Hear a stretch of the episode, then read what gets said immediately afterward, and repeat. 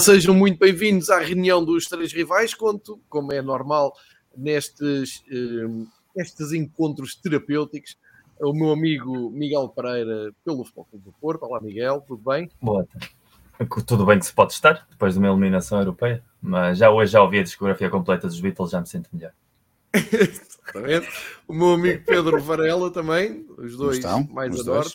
Pedro, Muito estás bem? bem? Estás a ver atletismo? Estás-te a preparar para a Fórmula 1, para o MotoGP? Estão Todo fim de semana, à grande. Só não vou a Guimarães porque não consigo deixar os meus filhos em lado nenhum, mas tirando isso, que é uma coisa bonita para se dizer no ar, não consigo deixar os meus filhos em lado nenhum. Fica aqui registado. fica aqui registado, portanto, se aquela malta que anda sempre atrás de, cancelar alguém, pode ser agora a oportunidade. E sejam bem-vindos a todos os eh, que seguem o Fever Pitch. Aqui só um, uma explicação um, absolutamente pessoal uh, que tem a ver com o, o, tempo curto que houve entre o final da Semana Europeia, ou seja, Liga Europa e Conference League. O Fever Pitch um, não avançou com um episódio de rescaldo da Semana Europeia e também do, do, da, da, questão já do sorteio, apenas e só por questões logísticas, uh, porque o seu autor, ou seja, eu próprio, Uh, desloquei-me para uma loja de cidadão para tirar o, o, passaporte porque hum, tenho que ir para Liverpool e portanto uh, estes hobbies ficam para segundo lugar. Fica prometido depois fazer aqui um apanhado na semana das seleções, que há muita gente não liga nenhuma às seleções, a gente depois volta ao tema das semanas europeias, fica aqui a promessa e o, a explicação. Esta semana, na reunião dos três rivais, um, vou desafiar eh, o Pedro e o Miguel um, partilharem comigo opiniões sobre a Semana Europeia do Porto, pois claro, pelo, pelo lado do, do, Miguel, Semana Europeia do Benfica, pelo meu lado, e do lado do, do Varela, manter o campeonato vivo, chama do campeonato bem vivo, com aquela vitória em Moreira e agora nova deslocação uh, difícil. Acho que vamos começar por esses três temas, depois vamos passar muito rapidamente pelos bastidores da televisão portuguesa em relação ao futebol. Tivemos ali uma polémica com o Paulo Futter, esta semana houve uma polémica no Canal 11, também dissertar aqui... É para abandonar o programa agora? Diz? É para abandonar o programa agora já? está, ali o, está ali o Miguel com a camisola do Manis. É incontornável, toda a gente falou, menos, menos os que costumam até falar muito nas redes sociais sobre os seus próprios programas, é que aí já há um silêncio absoluto, mas vale a pena passar também por aqui, como sempre, falamos sem um, grandes um, ligações, não é? Nada nos prende de dar a nossa opinião. E depois, para o fim, um, um, tema livre. O meu tema vai ser mesmo apenas e só Liverpool, vai ser uma coisa curta, uh, porque muita gente hoje me está a desafiar para falar de Liverpool, da ida em 2006, uh, ah, o que é que eu sinto em relação a ser os dois clubes lado a lado. Deixo para o fim, depois com uma sugestão que uh, terá a ver até com o fim de semana desportivo, mais caro ao meu querido amigo Pedro Varela, Uh, meti-me esta semana a tentar atualizar para perceber as emoções que vêm aí nos desportos motorizados, pois o Pedro e o Miguel falarão de si. Eu uh, começava por dar a palavra ao, ao, Miguel apenas e só por uma questão logística de uh, ir um, alinhando aqui os temas e dou a primazia ao Miguel falar na, na Semana Europeia, deixando aqui uma introdução minha e depois uh, eu avanço também com a Semana Europeia de Benfica e também já o, o sorteio, depois seguimos pelo Varela já para fazer a ligação para o futebol nacional, se concordarem com, esta, com este alinhamento. E, e, ao, Miguel eu quero perguntar, porque há muita gente que discutiu isto hoje, eu próprio também uh, caí um pouco nessa discussão ontem, ontem tive um programa em direto na BTV e, e, e discutimos um pouco isto em off. Ficou a ideia mas uh, aqui vais-me tu dizer, claro, estou aqui para te ouvir e para, para perceber também o, o, do lado do Porto, é por isso que a gente se encontra. Fica aqui a ideia que, que o Porto desprezou um bocadinho a, a, Liga Europa, não é o Lyon em si, mas a competição. Não sei, fiquei com aquela ideia que se o 11 mais forte do Porto entra de início, se o Porto não, não ganhava, como estava a dizer há pouco o, o Varela em, em tom de. Um, ehm, brincadeira e ironia, não ganhava o décimo classificado da Liga Francesa, mas isso vale vale o que vale. Miguel, com que sensação é que tu ficaste nesta, nesta Liga Europa? E tenho mesmo curiosidade para saber o que é que tu pensas. E bem-vindos a todos. Arrancamos então para mais um Fever Pitch. Basicamente, a, a principal e quizás única sensação é frustração. Em primeiro lugar, quero mandar um abraço muito grande a, a uma das pessoas que mais nos vê e mais pergunta quando nós gravamos, que é o Alexandre Nogueira, que esteve em Lyon.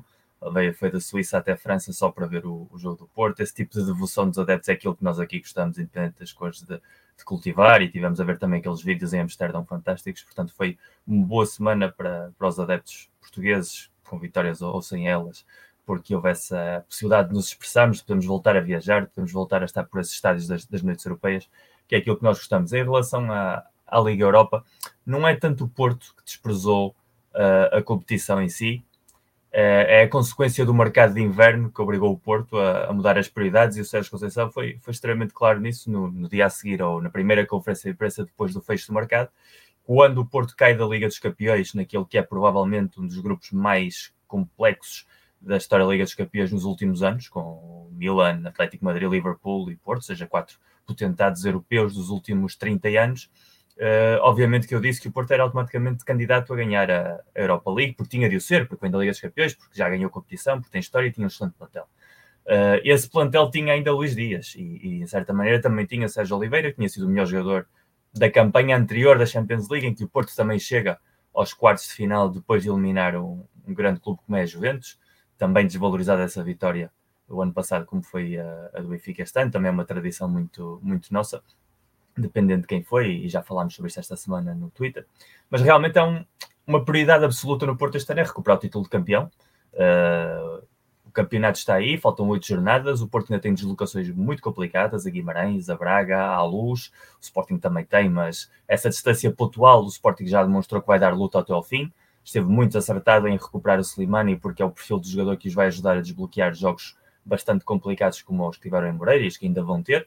E obviamente Sérgio Conceição é consciente do que tem à sua disposição a nível, sobretudo, de desgaste físico.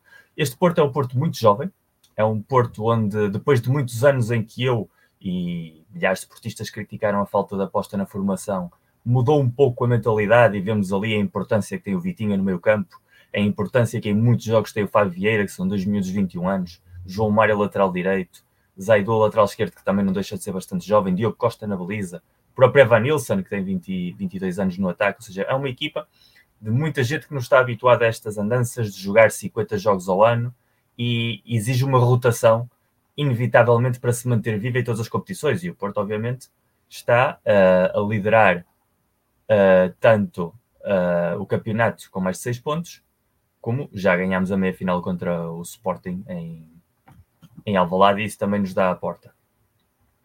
Quer dizer alguma coisa, João? Não, não. Estás em mute, João. Estás em mute. Está em mute.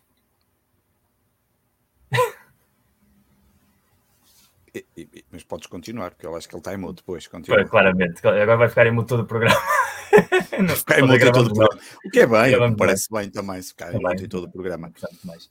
Essencialmente, aqui o que há é, obviamente, uma definição de prioridades e, e obviamente, ganhar ao Sporting era uma prioridade na Taça de Portugal, era um jogo muito complicado, foi bem conseguido, ainda faltam 90 minutos muito, muito complicados, a saber se vão ser mais. Mas dia 20 de Abril, não é? Já está definido. Dia 20 de Abril, sim, exatamente. Já, era, já sabia que era mais ou menos 20 de Abril, mas agora confirmaram a... Seis a, a finais ou sete finais para o campeonato, eh, e isso também vai ser um, um sprint final intenso, como já foi o ano passado, em que o Sporting teve ali o Porto nos calcanhares sim. até Abril e só depois é que pôde relaxar. E, portanto, a Liga Europa, com o grau de intensidade dos jogos com a capacidade de haver ali muitas equipas para a qual a Liga Europa é verdadeiramente fundamental. E eu acho que isso é a chave. E isso faz parte daquilo que eu depois quero juntar na, na parte final do, do, episódio, que é a, estratificação das competições europeias, de certa maneira, já colocou na psique dos clubes a ideia da Superliga. Nós temos na Liga Europa deste ano, das equipas que estão classificadas para os, os quartos de final, ou seja, as oito equipas, excetuando o Barcelona, que há coisa de um mês atrás nem sequer estava nos lugares da Champions League no seu campeonato, excetuando o Leipzig, que nem sequer teve de disputar a sua eliminatória, mas que tem os mesmos pontos que o sexto classificado, todas as equipas estão ali, a Liga Europa é o passaporte de entrada à Champions League. São equipas que estão em péssimas posições no campeonato, com orçamentos importantes, habituados a estar nas competições europeias, e que ganhar a Europa League é a única maneira que têm de chegar à Champions. Obviamente que essas equipas, como demonstrou o Lyon, que é menos equipa que o Porto, e acho que ficou demonstrado nos dois jogos, têm muito mais fome de querer chegar longe de querer chegar à final, porque vão ali salvar a temporada. O Porto não vai salvar uma temporada na Europa League este ano. Esta não é a competição do Foco do Porto. A competição do Foco do Porto é a Champions League.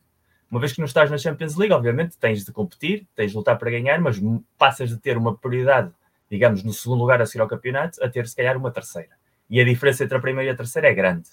Portanto, se o Porto estivesse no campeonato e tivesse 10 pontos de avanço, que provavelmente se Luís Dias estivesse aqui teria sido possível, porque se calhar os dois pontos perdidos que o Gil Vicente não estavam lá, se calhar o, a rotação de alguns jogos não teria sido tão necessária porque era o desbloqueador principal do campeonato até esse momento. é muito possível que o Porto apresentasse um dos mais fortes, tanto na eliminatória contra a Lazio como com esta com. Mas sem esse joker, que era Luís Dias, e com uma equipa que está, não digo nas últimas fisicamente, mas está a precisar de descansar e de renovar uh, forças, obviamente que o Porto tem de, de, priorizar, e nesse sentido faz todo sentido a decisão tomada pelo Sérgio Conceição, porque ele cada vez que seguisse nas seguintes rondas ia sempre encontrar equipas com mais vontade de ganhar a Europa League do que nós.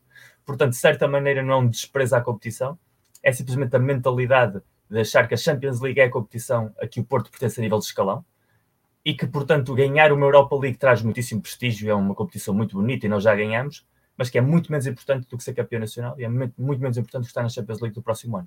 Sobretudo essa sensação que eu fico. Futbolisticamente falando, não fomos melhores que o Lyon, podíamos ter sido se tivéssemos jogado os titulares, ou talvez não, porque mesmo com os titulares, nas partes em que jogámos, Uh, faltou ali qualquer coisa e acho que há muito desgaste físico acumulado dos próprios jogadores, sobretudo porque eles também seguem as diretas do treinador e sabem onde é que podem estar com o chip mais aberto do que outros. E o Leão foi muito competente, tem jogadores fantásticos. O Luca Paquetá é um, é um jogador fascinante de ver.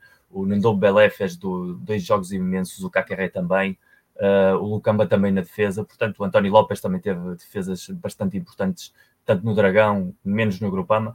Portanto, a partir daí, uh, boa sorte ao Braga, que é quem está na competição e, e, nós lutaremos para cumprir o objetivo principal do ano, que é acabar à frente do Varela, com o máximo de pontos possíveis, e ganhar a taça e fazer a festa ao Jamor, que oxalá seja no Jamor, e, e para o ano estarmos outra vez no campeonato que nos corresponde, que é, que é a primeira divisão europeia. Ok, Miguel, acabei por, por perceber uh, a tua ideia. Já desconfiava que, que ia ser assim, mas eu sou livre de achar que foi um erro do, do, do Sérgio. Eu sei que há lá o Barcelona, mas não sei. Eu olho para a Liga Europa este ano e sinto. Uh, eu vou-me pôr a coisa assim, que é para não parecer que é uma crítica ao Porto, uh, porque até me custa falar do Porto europeu, quando o Benfica raramente faz melhor que o Porto, portanto isto é um ano de, de exceção. Mas se fosse o Benfica lá, e já aconteceu o Benfica lá na, na Liga Europa nesta altura, e também está pelo título, pelo menos na, na, naqueles seis anos em que o Benfica ganhou cinco campeonatos, é, era uma dor de alma eu ver os 11 do Benfica e não consegui perceber, e ainda hoje não percebo, porque não foi só o Jorge Jesus, foi o Jorge Jesus, foi o Rui Vitória, foi o Bruno Lage, havia ali qualquer coisa que chegava ao dia do jogo, e ontem senti isso com o Porto, quando vi o 11 e vi o, pelo menos os primeiros 45 minutos do, do jogo, vi, vi com calma, vi com atenção, olha para aquilo não, não faz, mesmo porque eu acho, não é por causa de mais dois, quatro jogos ou cinco jogos que vai atrapalhar o, o, o, campeonato. Mas eu já digo isto há muito tempo e, e, e isto não é, não, não é nada um, contra o Porto de, atual. O Sérgio Conceição é que sabe, é o que tu disseste, tu, tu explicaste isso muito bem. Eu próprio, um, quando me pediram uma opinião sobre o Benfica, dei os mesmos argumentos que tu, ponto final. Não, não, não, não, não vou ser agora hipócrita aqui a dizer eu não entendo e que. O Tadeia. Eu, eu achava que o Porto sentia que o campeonato estava mais perto do que realmente está. E depois de te ouvir a ti, Lembro-me de ter falado com, com Joana Marques, uma portista uhum. insuspeita, domingo à noite, e ela disse-me exatamente a mesma coisa. Chegou ali uma altura em que disse: Epá, Liga Europa, a gente tem que ganhar o campeonato. Eu fiquei assim: o campeonato não está ganho. Não, não, não, não. Isto temos aqui jogos ainda muito complicados. Ok, pronto, está, está, está explicado. De qualquer maneira, pois, atenção, o Porto, mesmo assim, poderia ter empatado a eliminatória e da Sim, sim. Diz, Miguel, e, e, e, com os serviços mínimos teria sido suficiente passar se não houvesse um handicap muito grande, que é aquilo que basicamente dá pesadelos a todos os esportistas e um beijinho muito grande e a todos os que pensam da mesma maneira, que é o Porto tem uma péssima defesa, tem um setor defensivo muito proclive a erros. Aliás, o Porto é eliminado por um erro defensivo atroz de tirar uma linha de fora de jogo com dois laterais que são uh, o, o, calcanhar daqueles da equipa. O mesmo lateral que o ano passado no jogo Chelsea, que o Porto competiu também, ofereceu a possibilidade de, dos ingleses ganharem o primeiro jogo e com isso condicionou aquilo que podia ter sido uma eliminatória histórica. Portanto, sendo conscientes dos problemas defensivos que o Porto tem, os adeptos sabem que a zona ofensiva acaba sempre por encontrar soluções e desbloquear jogos, até que há dias em que não, como por exemplo passou com, com o Gil Vicente. E nesses pequenos tropeções, às vezes, pode estar um campeonato. E depois o Sporting, quer queiramos, quer não, mudou muitíssimo a forma como é visto por nós e pelos benfiquistas. Transformou-se num clube em que raramente dá a sensação de que vão tropeçar. Há ali uma certa segurança, uma capacidade de lutar até ao fim, que antigamente não fazia parte do, do ADN Sporting. Isso é o mérito absoluto e inequívoco, o maior de todos, o Ruben Amorim.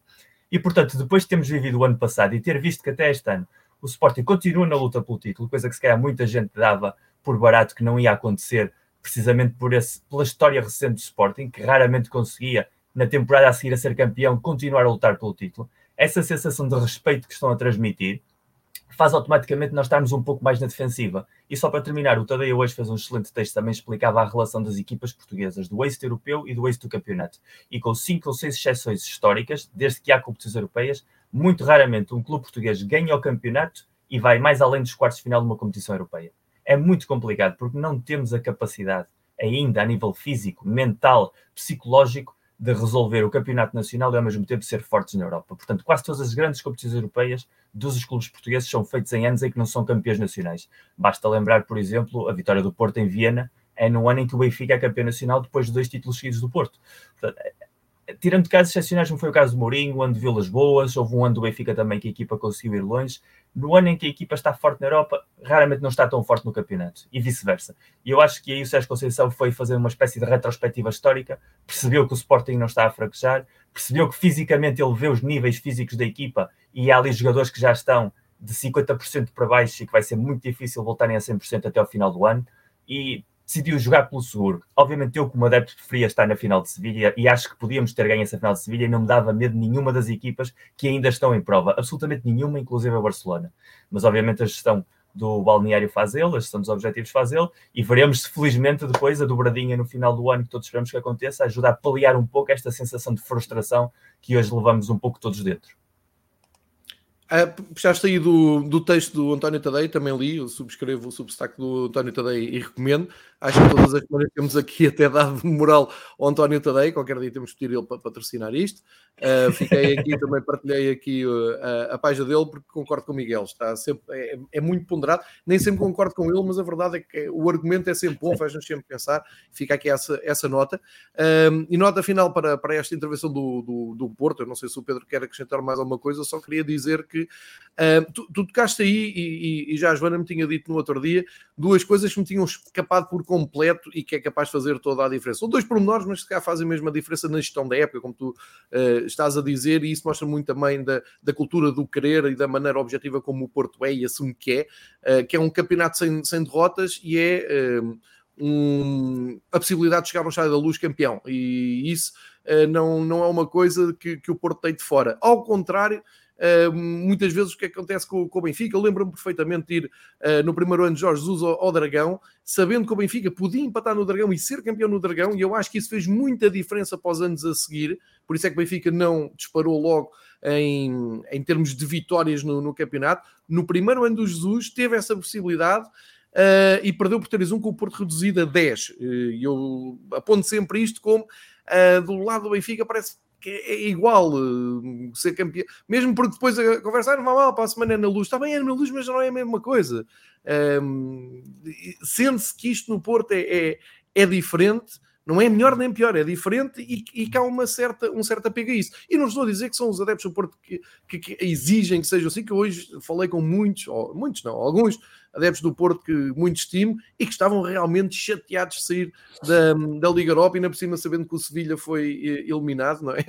Ia jogar em eliminado. casa o, o, grande detentor da, da Liga Europa. Mas... Um, então, se calhar, avanço eu para, também para, para, a Semana Europeia do, do, Benfica, isto acabou por ser ao contrário. E um grande abraço ao pessoal do, do Braga, parabéns ao, ao, Braga, que consegue um apuramento espetacular. Uh, eliminam o Mónaco de repente como sempre, né? qualquer equipa portuguesa passa por outra, de repente a outra equipa parece que é desvalorizada. O Mónaco é um grande clube, é um, uma equipa de um campeonato bom, como é o Lyon, estavam mais ou menos nas mesmas posições, e o Braga muito bem, ganhou em casa 2-0, teve a sorte do jogo em casa e, e, lá foi grande no Mónaco. Boa sorte para, para o Braga, vai já com o Rangers, outra grande equipa da, da Europa. Do lado do Benfica, não, não, não estava a contar chegar aqui na sexta-feira uh, e ter que tratar de, do passaporte e estar a falar com vocês e ao mesmo tempo ter aqui um olho nas marcações de, de voos e de hotéis e já, já estava longe disto pensava que íamos cumprir, gostei muito e disse na altura gostei muito do jogo da, da, primeira mão, mas eh, uma ou duas notas importantes sobre esta semana do Benfica e sobre o Ajax Benfica e sobre esta questão de desvalorização constante dos nossos adversários. Uh, Lembro-me de termos estado aqui a, a, conversar com o Pedro quando na primeira passagem do Ajax por, por Lisboa, um, enfim, atropelou o Sporting, não é? O Pedro foi o primeiro a dizer pá, que não, há hipótese, aquilo é outro andamento, é outra equipa, estão, têm outros objetivos, nós estamos agora a começar a, a aparecer neste, neste nível. E epá, a mim ninguém me vem dizer que de, de um ano para o outro, ou de, num espaço de meses, o Ajax de repente é, é uma, uma equipa absolutamente banal da Europa, porque não é. Uh, e a prova que não é que o Benfica conseguiu um apuramento na base da resistência, na base da, do esforço, na, naquela base da, um, daquilo que só o futebol nos dá. Não há mais desporto nenhum que tu entregues a bola à, à outra equipa e depois acabes feliz no fim com uh, um ou dois remates à, à, baliza. E nós sabemos isso e há todo um historial uh, sobre isso. Mas uh, quanto, quanto é ao estilo, quanto à estética da, da passagem do Benfica, Uh, queria deixar aqui uma nota ou duas, que eu acho que há aqui um conflito de gerações um, muito complicado de, de, gerir e há também um conflito de novos observadores, ou comentadores, ou analistas, o que vocês queiram uh, chamar, que um, acho que tornam o futebol um bocado quadrado e tornam uh, isto de, de, do futebol numa, numa ciência que, quando não bate certo, é uma chatice. E sobre o Benfica e sobre as gerações mais novas, sobre a exigência contínua que há à volta do Benfica. É dizer-me no dia a seguir ao Ajax, opá, está bem, ganhámos, mas aquilo não é nada. Epá, fico chocado, fico chocado. Que me digam assim, um, é indesculpável empatar com o Vizela, mesmo que me venham falar do VAR e da mão na área e com o árbitro não sei quê. Estamos de acordo, é indesculpável. Uh, mesmo expulsando um jogador do Benfica aos 5 minutos, estamos de acordo. Tal como é o, o, o Miguel vai dizer a mesma coisa em relação ao Porto Gil Vicente. É indesculpável, não há, não há desculpa possível. Pronto, é, acontece, é futebol, sim senhor, pode acontecer, mas aceitável não é. Por, por muito bem que o Benfica jogue, muito azar tenha, por muita arbitragem infeliz que haja. Agora, eliminar o Ajax e levantar a questão da estética e, e, e da, da, qualidade exibicional, aí já não.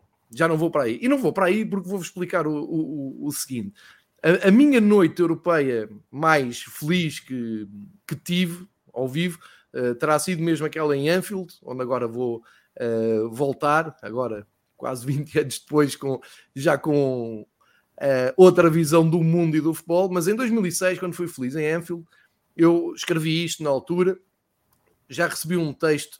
E já agora aproveito para dizer: o texto está a circular de Benfica Liverpool 2006, Red Pass é um blog que da minha criação fui eu que escrevi, portanto escusam de mandar porque eu sei o que é que escrevi, mas acho piada que esteja a circular outra vez. Uh, e, eu lembro-me de ter escrito tal como uh, o jogo começou, o, o, impacto de Anfield Road na equipa do Liverpool é assustador, é brutal, é um inferno inacreditável. A maneira como o Liverpool, do, desde os primeiros segundos, ataca é impressionante.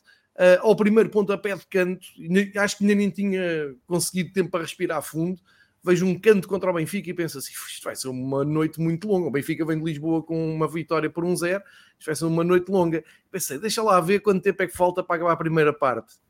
O jogo tinha começado há 58 segundos, segundo o cronómetro da torre de Anfield Road. 58 segundos, e aqui um menino já estava a querer a, a final da primeira parte. E foi um jogo de resistência. Foi um jogo em que o Moreto defendeu, em que tivemos o Beto, em que tivemos Alcides, em que tivemos uma equipa que nem sei se é superior à, à de hoje, não, não, não, é isso que está a falar, estamos a falar, mas quer dizer, alguém me tirou a felicidade quando eu vejo o Simão a espetar aquela, aquele tiro fora da área no outro lado do campo, ou quando o Mikel aparece do nada, num remate falhado do Beto. Vem dizer que isto é que era um grande futebol, que o Benfica fez um futebol total do Rinos Mitchell em Anfield Road. Não fez. Resistiu, foi feliz e teve a, a, a, a sorte do jogo nos momentos-chave. Foi em 2006 e ainda hoje toda a gente se lembra disso. Mas o Miguel aqui pode-me acompanhar neste raciocínio. Primeira mão, meias finais da Taça dos Campeões, Benfica-Marselha. O maior, vou-lhe chamar para, para não, não, parecer mal, o maior vendaval que eu vi de futebol uh, com o Benfica a ser a vítima. Só que marcou gol. Um, um, o Lima, num canto, fez um zero. Os imigrantes portugueses que lá estavam fizeram a festa. E foram os 5 minutos que o Benfica foi superior ao Marselha na eliminatória toda. Foi aquele gol. Eles ainda por cima chatearam-se. Chris Waddle, Papan, ficaram aborrecidos, foram para a frente. Aquilo foi um vendaval. Aquilo devia ter sido a noite de Vigo, devia ter acontecido ali. Felizmente não aconteceu. Para vos dizer, na segunda mão, com o estado da luz cheio, num jogo que Uh, estiveram lá 100 mil, mas hoje em dia 500 mil passaram pelo Chá da Luz, toda a gente conta a sua história. O Benfica não foi superior ao Marselha nem 5 minutos. É que não foi. Aparece aquele gol do, do Vata da maneira que é, no, no fim, não vi ninguém chateado no fim do jogo, quer dizer, eu, eu estive quase até de manhã na rua a beber cerveja, todos contentes, íamos a uma final da Taça dos Campeões. Com o Steaua de Bucareste lá, na Roménia, foi outro, uh, outro aperto. Benfica nunca foi superior ao Steaua de Bucareste lá. Cá realmente, mais dois golos de bola parada. Isto eu podia estar aqui agora a noite toda a desfilar grandes noites europeias, felizmente vivi muitas, mas poucas foram um varrimento total ao adversário, principalmente quando estamos a falar de equipas mais fortes que, que o Benfica na altura do jogo. Portanto, em 2022, pá, desculpem lá, desculpem lá, o Benfica ganha porque soube ser humilde, soube perceber que o Ajax joga mais, soube perceber que individualmente o Ajax é melhor, que o ambiente em Amsterdão é incrível, resistiu a isso tudo e ganhou. Eu diria até ganhou a Benfica. Aquilo é que me faz lembrar as grandes epopeias do, do Benfica. Mas quer dizer, não podem vir os mesmos analistas que rejubilam com Portugal campeão europeu, com um grande gol do Éder, em que quase nem ganhámos um jogo no torneio todo, a jogar muito mal, e agora estamos a pagar isso porque devia haver aqui uma ideia, devia-se ter construído uma identidade de Portugal, e agora estamos aqui aflitos, não é? Temos só qualidade individual, organizativa, tenho algumas dúvidas, e também não pode ser o mesmo pessoal que uh, vibrou, por exemplo, com o Benfica a ir à final da Liga Europa, resistir com novos jogadores em Turim contra as. Pá, tem que haver coerência. Futebol é isto e as noites europeias foram feitas para isto. Benfica passa, não, não, não é questão de ser justo ou injusto, lá está, mas a primeira mão do Benfica na luz, e deixa-me só para terminar a, a passagem pelo, pelo, pela Liga dos Campeões em Amsterdão, a grande surpresa é na luz, que o Benfica faz uma segunda parte miserável no Bessa.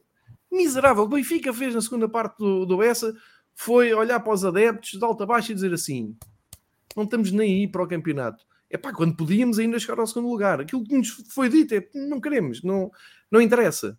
E mesmo assim, epá, eu pensei iam aparecer 20 ou 30 mil pessoas na luz para, para as provas europeias, não é? para, para o jogo. Está bem, é com o Ajax, mas eu já sei como é que isto funciona e aparecem quase 60 mil numa quarta-feira, num ano horrível do Benfica a nível interno, em que não, não, se consegue ganhar três jogos seguidos a nível interno, e o ambiente na luz foi arrepiante.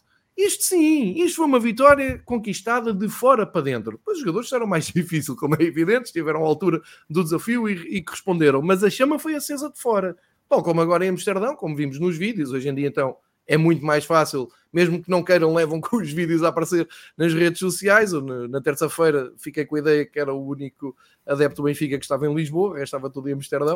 Uh, mas para dizer que também nasce daí essa, essa, essa força. E depois ganhar naquele estádio onde eu passei uma das piores noites da minha vida depois do gol do Ivanovic, em que há amigos meus, se calhar alguns estão aqui a espreitar a gravação do podcast foram-me levantar debaixo de umas escadas em que eu não aguentei e ainda estive a chorar um bom bocado porque só ali é que me caiu a noite do Kelvin. Eu até ali estava forte.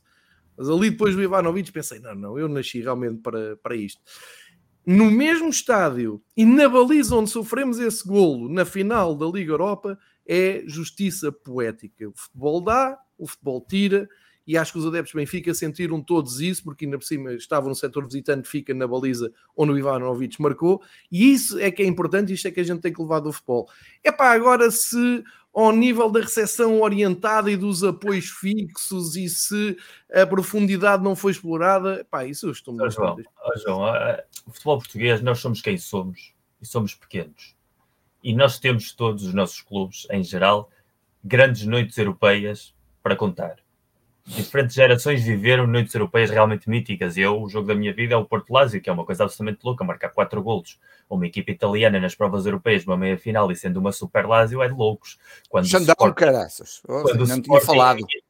Quando o Sporting elimina o Manchester United nos anos, nos anos 60, é uma coisa absolutamente louca. Aquele Manchester United era brutal. O Benfica teve nos anos 60 várias noites europeias também muito, muito boas. Mas na realidade, quase todos os nossos êxitos europeus, ou quase todas as nossas grandes campanhas europeias, são feitas no sofrimento, são feitas na, na agonia. A primeira taça dos campeões europeus que o Benfica ganha no Van Dorf Stadium é um banho do Barcelona em grande parte do jogo. E não é por acaso que a Espanha ainda se fala da final dos postos quadrados, porque ali o Barcelona podia ter rematado. A primeira parte da final do ano com o Real Madrid é um baile do Real Madrid com três golos de Puscas, se o Real Madrid tinha menos de dois anos, a maior parte dos jogadores da, na primeira parte tinham resolvido aquilo. O Porto, mítica meia-final com o Dinamo de Kiev antes de chegar a Viena, e o Dinamo de Kiev era a melhor equipa do mundo na altura. O Porto ganha o jogo em Kiev com dois remates à baliza e passa o resto do jogo todo metido dentro da pequena área na altura do Molinar Zic todas as grandes gestas do nosso futebol partem da dor, do sofrimento, o gol de Costinha em Old Trafford, já em cima da hora, o jogo na Corunha, tudo, tudo isso. Essa constante desvalorização dos nossos próprios êxitos, porque são conseguidos, como tu dizes bem, na raça, em ser mais inteligentes, e ser inteligente é saber qual é a mais-valia do adversário, o que é que eles fazem bem? Trocam a bola, têm a bola, eu posso competir com eles nisso? Nunca na vida. Então o que é que eu tenho de fazer? o oposto, neutralizar da melhor maneira que sei e aproveitar as poucas oportunidades que tenho. E se o futebol português não ganhou títulos nos anos 70 e demorou a ganhar títulos nos anos 80, foi porque na altura éramos um futebol que aproveitava muito poucas ocasiões, porque tínhamos bons avançados que não marcavam golos. Então tínhamos muito qualidade de jogo no meio campo, mas era a tal história de que Portugal, se o futebol não tivesse avançados, era o melhor do mundo, como dizia o Pedroto na altura. Quando já começava... faltavam 30 metros ao futebol português. Basicamente. É, é, e, dois grandes treinadores coincidiram no tempo e que perceberam que essa era a nossa realidade. Nós agora aproveitamos, vamos aproveitando essas coisas e vamos conseguindo. Mas na realidade nós ganhamos tudo desde a dor e sofrimento. Qualquer analista estrangeiro que queira criticar o futebol português desde esse pressuposto, porque vive noutra realidade, eu ainda posso entender, porque cada um vive na sua bolha, no seu mundo. Que analistas portugueses que conhecem a nossa história, que cresceram com essas histórias, queiram agora transformar isto numa, numa crítica negativa quando é parte do nosso ADN, é completamente estapafúrdio. Eu não sei que analistas é que vocês andam a ler, pá. Andam-lhes a dar muita importância, esse é o problema. Vocês não, não, muita importância. Gerais, porque eu vi isso ano passado. Não, eu acho que dão muita importância. Eu, eu acho que esta coisa, pá, não sei, uh, acho que há, eu, eu, eu, compreendo que algumas pessoas, eh, eles são todos mais entendidos que eu de futebol, não, não há nenhum analista. Isso é fácil, Portanto, eu, isso é fácil, eu, até a minha filha tem 9 anos, tem, sabe mais de futebol do que eu. Não tem problema nenhum. Eu gosto de todos, que todos sejam melhores do que eu, não tem problema nenhum. Um, mas é, eu gostava era de os ver nos estádios, mas era sem serem analistas. Um, aí é que já não são todos melhores do que eu. Mas, um, mas a verdade é que, não, não, não, sei, eu, eu, por acaso fiquei um bocadinho espantado, e eu nem foi por causa dos analistas, eu por acaso do jogo do Benfica, e depois vou só dizer uma coisa em relação ao Porto. Isso foi das coisas que mais me espantou, foi ver nas redes sociais, de um momento para o outro parecia que, que era um crime, os festejos benfiquistas. Eu fiz um tweet que teve mais de 100 mil visualizações, um, e, e, e, fiquei e impressionado por... Hã? E sem Patreon nesse Por acaso, sem pena, podia ter capitalizado, ainda ganhava dinheiro para, para ter ido festejar com os benfiquistas na, na Red Light. Um, agora, a verdade é que, é que parece que de um momento para o outro, epá, aquilo que o Benfica fez não dava direito a festejar, parecia que era, tinha sido um crime. não, não, não consigo perceber e tenho alguma dificuldade em entender como é que o que, é que, que, é que estavam à espera? Quer dizer, eu, eu, por acaso até acho que já tinha dito aqui uma vez, um dos problemas do Ruben Amorim foi, por exemplo, olhar nos olhos tanto com o, com o City como com, com, com o Ajax. Acho que há jogos em que esse foi um problema em Alvalade, foi também lá fora, foi no City na primeira mão, achar que nós podíamos jogar de igual para igual com aquelas equipas e ao final de 15, 20 minutos já estávamos a ser atropelados porque não, não faz sentido nenhum. Nós, então, nós, nós muito menos capacidade temos não, nas competições europeias, temos estado a um nível que toda a gente sabe, ainda bem recentemente, o ano passado tínhamos sido eliminados pelo LASC, e eu acho que aí o Benfica fez, fez muito bem. Um, se marcou só no primeiro ou no segundo remate ou, ou no único, epá, uh, vale o que vale. Daqui a 10 anos, quando alguém se for lembrar deste jogo, ninguém se lembra de quantos remates é que foram, lembra-se do resultado e da eliminação.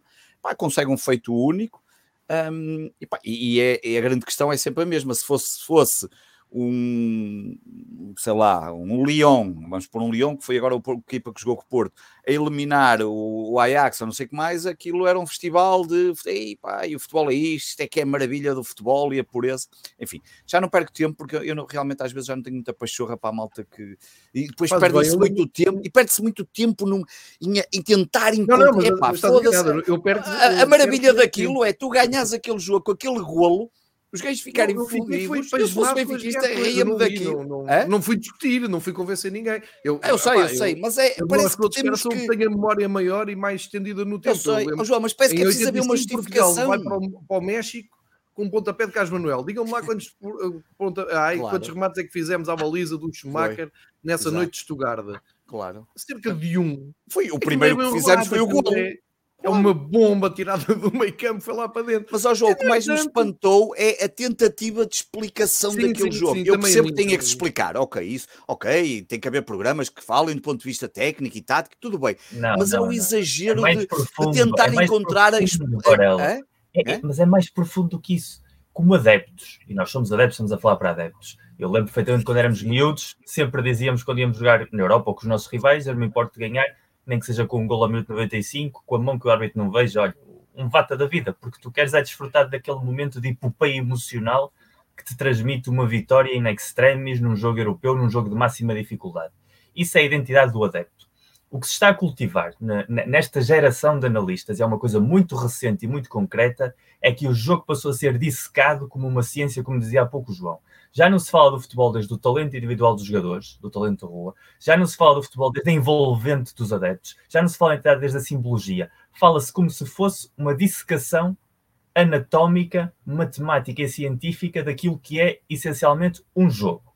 E um jogo que tem regras, que tem um objetivo que é ganhar, que pode chegar a esse objetivo de mil e uma maneiras, todas elas igualmente válidas, que uma equipa que tem 11 Neymars dificilmente vai ganhar um jogo, porque não podes ganhar só com 11 Neymars. Da mesma maneira que uma equipa que tiver 11 Maités também não vai ganhar um jogo, porque só com 11 Maités não chegas lá. Tem de haver um equilíbrio.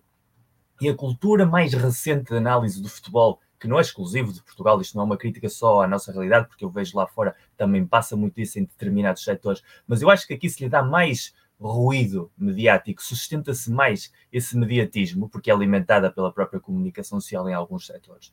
O que faz é analisa em excesso a parte que corresponde ao treino, como tu explicaste, a análise, que é algo que está dentro do balneário e que é o trabalho dos clubes, é o trabalho dos treinadores, é o trabalho dos profissionais, e desacraliza-se a parte que é importante emocional para os adeptos, para aquelas pessoas que compram os bilhetes, que fazem as viagens, e está aí o Tibério que esteve em Amsterdão, e eu sei o que se passa em Amsterdão fica em Amsterdão, mas o que ele viveu ali com aquele golo vale muitíssimo mais que uma análise de uma vitória do Pep Guardiola por 4 ao Manchester United, que taticamente pode ter sido perfeita, e podes ver ali todos os triângulos e todas as zonas de calor e todos os passes, mas aquele gol do Darwin vai valer sempre mais emocionalmente.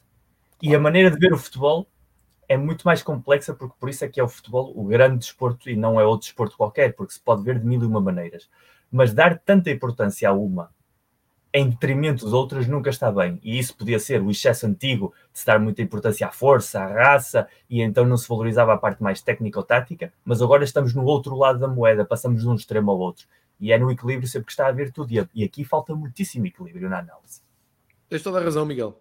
E se fôssemos só por, eh, pelo pessoal do processo perfeito da posse de bola e não sei o quê, tínhamos riscado os livros o Simeone, tínhamos que uh, tirar o título da Itália 1982, tínhamos que, se calhar, já não havia finais europeias para contabilizar. Isso era fácil, quem é gastou mais dinheiro? Pronto, é o que ganhava, depois era o segundo, mas não havia jogos, íamos pela classificação do, de quem investiu mais e pronto. Mas acho que valeu a pena, valeu a pena. Estes abafos, acho que toda a gente... Dizia o italiano Gianni Pereira, que, é, que era o grande filósofo italiano, o jogo perfeito acabaria 0-0.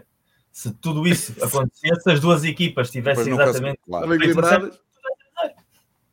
Muito bem, vou deixar a parte de Liverpool para, para, a minha última intervenção, que é o meu tema uh, que eu preferi, mas fizemos aqui, o, até pusemos lado a lado Porto e Benfica na, na Semana Europeia diferentes, falámos também, elogiámos o, o, o Braga, um, e passo agora a bola para o Pedro. Porque, ah, chega de competições Pedro... europeias, para já, porque ninguém quer saber dessa competição para nada.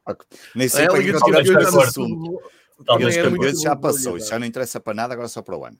Concordo contigo, Pedro. Uh, Pedro, foste a Moreira, tiveste. Fui a Moreira.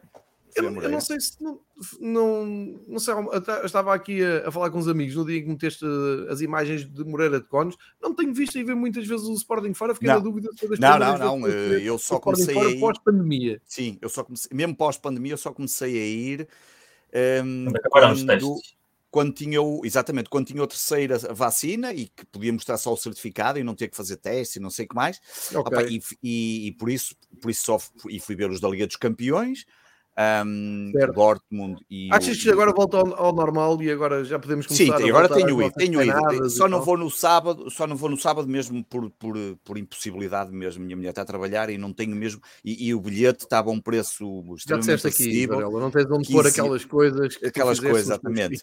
Não, e o bilhete estava a um preço acessível. Deixa o telefone em baixo para nanis. Exato, depois o, exato. Qual é o preço? Não, mas Tem... aqui o que interessa, Pedro, é tu, tu acreditas no título, obviamente, não é? Sporting eu está na luta. Eu acho que fez aqui um inteiro entre Até eu, da minha parte, estava a ver o Porto mais próximo do título, mas o Miguel deu aqui umas boas deixas. E, e vou pegar no que o Miguel disse. Porque eu acho é acreditas que muito ou pouco? Acredito sempre muito. Eu, eu, sou um gajo que acredito sempre não. E acho que há uma grande alteração que, que acabou por acontecer, já lá vou, que já disseste há bocado, mas deixa só dizer que o Miguel acaba por ter razão. Há bocado aqui alguém dizia nos comentários: ganhar um título europeu é, é, é, tão, é tão ou mais importante que ser campeão nacional. Epá, sim, dependendo das circunstâncias, claro que é importante e ninguém recusa ganhar um título europeu, como é óbvio, mas o Campeonato Nacional tem uma expressão para qualquer adepto aqui em Portugal que é uma coisa absolutamente épica sempre, ganhar o título, mesmo, mesmo que seja o Porto, que está farto de ganhar nos últimos anos, ou mesmo o Benfica, que tem ganho praticamente sempre, e eu só ganhei o último, este último, passado quase 19 anos, tem sempre um, um fator histórico e, e emotivo para qualquer adepto, até porque depois, por tudo aquilo que traz, a apuramento direto à Liga dos Campeões e toda a necessidade que nós temos em torno desse, desse fator. E, portanto, eu percebo perfeitamente aquilo que o Miguel disse, faz todo sentido. O Sérgio Conceição colocou ali a Liga dos Campeões, não digo a Liga dos Campeões, a Liga Europa, não digo que colocou a Liga Europa como colocou o, o, o Ruben Amorim o ano passado, mas é mais ou menos, ele olhou e pá, a minha equipa não está tão forte do ponto de vista físico, ainda há aqui muitos jogos pela frente, e pá, e tomou uma decisão que me parece que, que não se pode pôr em causa, e, e mesmo assim fica a sensação, eu, eu não vi o, o, segundo jogo, só vi o resumo e o primeiro vi metade. Um, e, e, mesmo assim fica a sensação que o Porto teria capacidade uh, para, para, para, para discutir, para, para, para, para eliminar o, o Lyon. Agora, uh, do Sporting, eu, eu, acredito por aquilo que tu disseste. O Slimani acabou por mostrar a Ruben Amorim que ele estava errado. Era preciso um plano, era preciso um ponta de lança, era preciso alguém, era preciso ter uma alternativa ao famoso plano e mais, que é o que mais me tem dado prazer, que era a história que vem Slimani e muitos sportinguistas e vai arrumar com o Paulinho. E não, Paulinho e Slimani, pelos vistos, jogam e bem os dois lado a lado. E, e ainda por cima, este fim de semana marcaram os dois golos, dois golos até de, de, de, de belo efeito. Um, e, e o, o Slimani acaba por ser aquele jogador que. Um, Pá, é, é, um jogador que eu, eu, eu, tenho estado impressionado a ver o Slimani e agora em Moreira de Cónegos voltei, como tive a oportunidade de estar mais próximo. Um, e pá, eu, eu, eu, continuo a ficar impressionado com a capacidade do Slimani correr o jogo todo, 90 minutos aos 35, 36 anos, a lembrar quando teve cá há 6 anos atrás. Aquilo é de uma raça inacreditável. É um jogador que em 90% dos jogos pode decidir e 90% do nosso campeonato é jogado com os Moreirenses, com os Tondelas, com os, os Aroucas Pá, e faltava-nos ali um jogador que em momentos decisivos, em momentos em que o Edwards faz um centro fantástico e mete a bola na cabeça do Slimani e que se calhar o Paulinho não marcava aquele golo, marcou outro a seguir do belo efeito, mas não marcava aquele um, e desbloqueia ali uma partida. Agora, nós uh, vai ficar aqui sempre entalada uh, a derrota. Para mim, o, o, o, se nós perdemos o título, o, jogo para mim que, que, que, que dá uma machadada forte nas aspirações do Sporting é a derrota em casa com o Braga. Uh, vínhamos da derrota com, com, com Santa Clara, uh, essa é uma derrota estúpida. Há pouco tu falavas em derrotas que não deviam de acontecer, há bocado do Benfica, quando foi aquela segunda parte um, ehm, com, com o Boa Vista. O Sporting nunca poderia ter perdido com o Santa Clara, porque teve a ganhar duas vezes e uma equipa grande que está a ganhar duas vezes, ou mais pequena. Normalmente é difícil não sair de lá, no mínimo com um ponto, mas pronto, esse jogo não devia. Mas eu ainda dou de, barato que de vez em quando acontece essas coisas, como é óbvio. Agora, a derrota com o Braga acaba por ser uma machadada forte, porque estar a 3 pontos é muito diferente de estar a 6 pontos, mesmo depois de ter ido ao Dragão e ter até recuperado a vantagem que vale, vale o que vale. Um, agora, eu por vezes sinto que o Porto pode um, falhar, mas ainda tem que falhar, não basta falhar uma vez, tem que falhar pelo menos duas vezes, ou tem que falhar uma vez e dois empates, ou enfim. E, e nós também não podemos falhar. E nós, eu acho que este fim de semana é um fim de semana importantíssimo, porque o Sporting vai ter um jogo complicado no melhor vitória da temporada. O Vitória vai no melhor momento da temporada, duas vitórias consecutivas. Já não sofria golos desde. Já não terminava um, sem, um jogo sem sofrer golos desde a eliminatória da Taça de Portugal contra o Oliveira do Hospital, já o ano passado. Agora ganhou no Marítimo 1-0. Um, é um. É, é, uma equipa que, com as tais duas vitórias, vai receber agora o Sporting. Sabemos que é um campo sempre complicado, muitas vezes com a malta de Vitória a puxar e muito bem um, pela sua equipa. E esse é um jogo, e eu acho que este fim de semana é importante porque o Sporting, obviamente, não pode falhar. Se empatar, eh, é, dá ali um, uma oportunidade ao Porto de selar e de matar este campeonato, mas também porque o Porto, como jogou na quinta-feira, teve os problemas ontem com o avião vai ter menos tempo para treinar, vai ter tem os problemas físicos que todos sabemos que tem, como, que o Sporting também os teve. O Sporting ainda recentemente, algumas das exibições que, que, fez com alguma dificuldade, eram jogadores que estavam nitidamente cansados. Era uma coisa que todos os Sportingistas viam, estava à, à vista de todos. E o Porto vai jogar no domingo, o derby da, da, da, da Invicta, e, um, e, contra um Boa Vista que tanto é capaz de fazer coisas muito engraçadas, como aquela recuperação contra o Benfica, por muito de mérito que possa haver do Benfica, mas que eh, será sempre uma incógnita e vamos ver que tipo de Porto é que tem. Eu continuo a acreditar até ser matematicamente impossível. Agora, é, para mim, o mais importante é aquilo que o Miguel disse há pouco. Nós não temos, nós não temos, uh, é, é preciso nós, para termos um bicampeonato, é preciso recuar eh, eh, à década de 50. Nós, para termos lutas de campeonato, de lutas pelo campeonato a seguir a termos sido campeões, epá, é quase uma. Eh, eu, eu, eu, eu, nem sei se me lembro de acontecer alguma coisa no, no meu tempo de. vou-lhe dar 40 anos que me lembro de futebol, e já não sou bem 40, 39 ou 38, eh, a seguir aos títulos, aquilo foi sempre um desastre, ou porque desfizemos as equipas, ou porque, por mil e uma razões, ou porque demos tiros nos pés. Portanto, o que eu quero é isto, eu quero é poder lutar pelo título, como estamos a acontecer este ano, para o ano, eh, se tudo correr bem e mantendo o Benfica a esta distância, garantir pelo menos o apuramento direto para a Liga dos Campeões, e continuar sempre a lutar pelos títulos consecutivamente. Nós nunca podemos saber quem vai ser campeão, ninguém pode prometer isso, mas é, é essa, essa lógica. Acho que a entrada do, do tanto do Edwards como do como do, do, do Slimani foram duas. Pá, o Sporting vai com pelo menos quatro mercados completamente assertivos, sem falhar praticamente nada nas contratações, a escolher cirurgicamente os jogadores. É uma coisa que, que eu não me lembro, eu, eu não me lembro há coisas que eu, eu, que eu, que eu só estou a ver agora pela primeira vez. Eu não me lembro de, de idas ao mercado tão cirurgicamente bem feitas como está a acontecer. Eu não lembro de um treinador com esta capacidade de comunicação como tem o Ruben Amorim. Não me lembro do Sporting dar-me prazer de ver jogar e de ver as pessoas com prazer de ver jogar o Sporting. E é como o Miguel disse, é fruto em grande parte, não haja dúvidas, do treinador, mas quer se gosta ou não da direção, e a gente já sabe o que eu penso sobre, sobre algumas coisas, é obviamente que é mérito de quem está, de quem lidera a estrutura, porque essas coisas não aparecem do, do, do nada. E isso é para mim o, o, ponto mais importante deste, deste campeonato. Um, acho que temos capacidade. Quero acreditar, e depois de ter visto aquele primeiro jogo do Porto contra o Lyon, peço desculpa, quero acreditar que temos capacidade para ir ao Dragão disputar pelo menos a possibilidade de ir à final do Jamor. Esse vai ser difícil, o Porto continua a ser, um, obviamente, a equipa que está em primeiro lugar, a equipa que joga melhor, um, conseguiu dar ali a volta à saída do, do, Luís Dias, obviamente o Luís Dias, como o Miguel disse, e usou muito bem essa expressão, o Joker, é evidente que é um jogador que em certos momentos resolvia partidas, seja por marcar golos, seja por puxar a equipa para a frente, seja por desbloquear ali uma qualquer situação que, que, que obviamente agora não tem, mas eh, olha, é continuar a acreditar. Acho que este fim de semana vai ser muito importante. Há jogos ainda muito complicados para o Porto e para o Sport.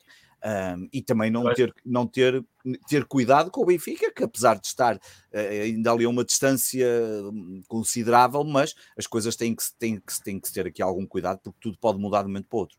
A grande diferença é que o jogo da segunda mão pode acontecer, sim, já com o campeonato decidido ou, com o campeonato ou, fechado, ou, ou então não. com o campeonato ao rubro. Ou e seja, o que vai ser, o que torna a coisa um bocadinho ainda mais. Faz com que esse jogo seja um verdadeiro ponto de interrogação, porque o, o Sporting tem marcado os golos. Eh, a cena do, da, fora, da regra dos golos fora. Ah, sim, sim, sim, sim, claro. Complica, sim, sim. complica muitíssimo as coisas ao Sporting, mas se chegarmos a essa altura do campeonato com o campeonato já fechado, ou seja, com uma vantagem pontual. É um momento muito importante, Benfica. Vamos, recebemos o Benfica e vamos ao Porto. Exatamente. Ali, jogo, a meio da semana. É, a ida, a, a, ida ao Dragão depois de um jogo que pode ser o campeonato, ou seja, o jogo com o Benfica, historicamente, os resultados, apesar de agora não ser a realidade, de, mas o ano sim, passado sim, já o Benfica foi resolver o, o jogo perfeitamente uh, quando o Sporting estava ainda a lutar para ser campeão de maneira invicta. E, e, o Porto, sabendo já que não tem esse peso da Europa e que já pode agora sim usar todas as fichas inequivocamente no campeonato, se conseguir manter uma série de resultados positivos até esse jogo, que implica jogar com o Vitória Guimarães, implica jogar com o Boavista, implica jogar com o Sporting de Braga, se chegarmos a esse jogo já com o campeonato, entre aspas, no bolso, obviamente que então aí uh, o Porto vai estar na máxima força absoluta, até porque sabe que, que a margem que tem nos jogos seguintes do campeonato é a que é, e porque afinal, com todo o respeito do mundo ao tom dela, e acredito que seja ao tom dela, que, que a meu ver, acabou de cometer mais um erro histórico típico das equipas portuguesas, que é despedir um treinador que vai levar, ou que ia levar uma equipa a uma final, onde nunca mais voltarão seguramente, e mesmo assim, não estando em lugar de ser direta, acaba por ir para a rua, porque assim é o futebol português. Para, para ir buscar um treinador que já treinou outros clubes este ano, que também é uma coisa muito do futebol português. Uh, sabemos que quem chegar à final tem 99% de probabilidades de ganhar a Taça de Portugal. E isso é um título. E para um, para um clube que precisa muito de títulos e que está numa dinâmica muito boa, títulos como o Sporting é importante, e para um clube que vive obcecado com títulos, com um treinador que vive obcecado com títulos, também é extremamente importante. Sem dúvida. No caso do Tondela é mais, é mais engraçado, porque uh, eu imagino a reunião de planeamento para o final da época foi assim. Então, e se fôssemos buscar aquele treinador que ganhou ao Porto na taça da Liga, agora vamos à final com o Porto na taça de Portugal e já temos um treinador que sabe ganhar, então bora lá, vamos correr com o Paca Estarano e vamos buscar um treinador que teve 10 jogos do Santa Clara e foi corrido. É o futebol português, é muito engraçado. Gostava de assistir a uma dessas uh, reuniões. Falámos aqui do, do, do projeto, do, do trajeto europeu dos clubes portugueses. Uh, não nos metemos ainda nos caminhos dos rankings e de coisas que há muita gente preocupada com isso e a nós, nenhum de nós nos preocupa minimamente, porque somos objetivos, os nossos clubes para chegarem às provas onde querem que estar têm que fazer por isso, dizemos nas tintas para os rankings da UEFA, mas politicamente é muito uh, correto falar disso. Eu estava a ler alguns eh, textos de opinião nos jornais desportivos, eu farto-me rir é tanta hipocrisia. Sabe, toda a gente das tintas para o ranking. Se, se, as pessoas quisessem saber do ranking da UEFA, olhavam para os calendários cá. Uh, as meias finais da Taça Portugal não tinham duas mãos, a Taça Portugal já tinha umas regras de gol fora iguais às das provas da UEFA. Se nada disto acontece, quem é quer saber do ranking da UEFA? Não sejam hipócritas. Tirando isto. Um, Estamos aqui a, a, caminho de uma hora de, de reunião, de episódio, e eu uh, lancei, mas tenho aqui alguma dificuldade no tema onde a gente vai entrar e, portanto, vou tentar fazer aqui a introdução correta, porque eu não quero nada, nada, nada que isto descambe.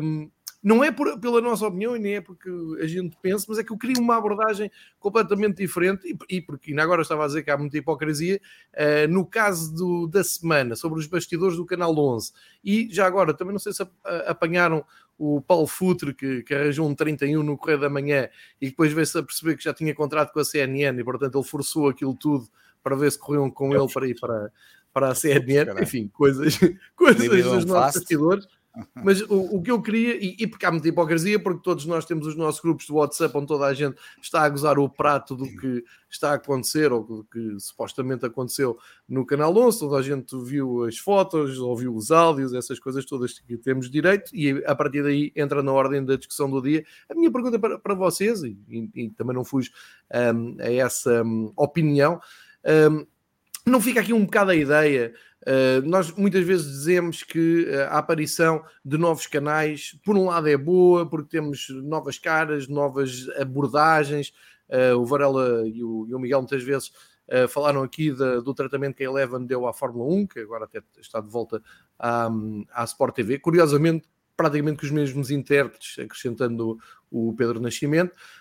mas esta, esta nova vaga que nós que nós temos, que há novos narradores, há novos comentadores, depois há o aparecimento também de um, de um canal 11, depois a tentativa de, eh, de, de, inovar com gerações mais novas, masculino, feminino, brancos, pretos, amarelos, vermelhos, uh, por, por aí fora. Um, fica aqui uma ideia que quando está o verniz a coisa é feia. Uh, isto tendo em conta do, do, que ouvimos e do que já toda a gente leu sobre, sobre o que aconteceu com, com o Manicho, o Pedro Souza, com um, depois a Sofia a, a dizer, um, a partilhar um áudio para, para azar dela, foi parar um, às redes sociais. A, a, ideia que, que, aqui fica, e acho que é, que é, mais preocupante, é que nós já dizemos isto aqui desde que nos encontramos, salvo erro, que é, uh, sim senhor, saudamos todos os que vêm falar de futebol, mas uh, sempre dissemos que estas bolhas também vivem muito de um, muita hipocrisia, muito serventismo, um, muito uh, sim senhor, deixa-me cá não chatear o chefe, que é para eu ter o meu lugarzinho e não vou dizer isto, não vou dizer aquilo, e ataque para ali, ataque para lá. Eu já disse aqui várias vezes que uh, estão identificados algumas pessoas que estavam claramente metidas em, em trabalhos menos limpos de, de clubes, isto é capaz de ser transversal a todos os clubes. Uh, falámos aqui do processo de limpeza uh, de, um, de, por exemplo, de um Pedro Souza que sai do Sporting, vai depois para a TVI e tal, e a marinar, e, e depois entra no Canal 11. Aqui a grande questão não, é, é um problema quando uma um, um, canal, um programa, um conjunto de comentadores, narradores, jornalistas, seja o que for, querem ser mais que os outros e querem fazer os dos outros todos parvos. Ou seja, de repente uh, nascem uh, como cogumelos. Uh, grandes grupos de uh, analistas e comentadores absolutamente isentos, ninguém tem clube, ninguém tem simpatia clubística, ninguém andou um, a escrever no, no Twitter coisas odiosas aos outros clubes, ninguém tem rivais, é tudo muito bonito. Uh, e depois são todos umas vítimas porque uh, levam com os malucos do Sporting, do Porto e do Benfica, conforme a semana, conforme o vento. A ideia aqui que fica é que sim, realmente depois quando está lá o verniz, percebe-se que aquilo é tudo muito fachada. Uh, e eu, não tendo gozo nenhum nisso, não tenho, sinceramente, só queria dizer que nós os três temos contribuído aqui um pouco, modestamente, e quase nada, uma migalha, não é? Uma gota no oceano, mas para chamar a atenção exatamente disto, disto mesmo. Há muita gente válida, mas também há muita gente que apanhou ali uma onda que lhe satisfez e andou caminhos complicados e que agora às vezes eh, tu, a gente olha parece que a bomba arrebenta nas mãos. O Miguel geralmente é mais prático do que eu. Não queria perder muito tempo com isto mesmo, não, não queria, mas também não queria passar por cima disto, porque caramba, ninguém claro. fala nisto. É como disse no outro claro, dia no Twitter, e de repente os um grandes analistas do Twitter está tudo em silêncio, ninguém aconteceu claro, nada. Não, não, não aconteceu e eu até partilhei orgulhosamente o, o, momento em que Maniche marcou um penalti ao Paok, que mais valia ter falhado, que o Maniche realmente no Benfica não servia para nada, porque se falhasse aquele penalti, esse cara não tínhamos lá de 7 do Celta de Vigo a seguir. Mas pronto, fica esse momento de concretização do Maniche. Mas, Miguel e Pedro, acham que eu estou a ver a coisa muito romanceada, muito básica, muito objetiva? Qual é a vossa opinião? Começa aqui pelo Miguel. Olha, do futuro eu não vou falar, em primeiro lugar, porque eu não falo da, da CMTV, acho que é, que é uma perda de tempo, e depois porque o futuro eu cruzei-me com ele há muitos anos atrás, com, com um amigo meu, adepto Atlético Madrid fanático, Juan Esteban Rodrigues, e propusemos-lhes fazer uma biografia. Eh, na altura ainda não existia o livro do Luís Aguilar, e o, e o disse que sim, que era uma ideia muito interessante, até porque ia sair no mercado espanhol, ele adora estar lá e adora ser falado lá. E passado, mandámos uma proposta de, de projeto, e passado um mês ele respondeu que só aceitava fazer com um pagamento com uma porcentagem de royalties e um pagamento que tinha muitos zeros. Eu não vou deixar aqui os números, mas eram muitos zeros.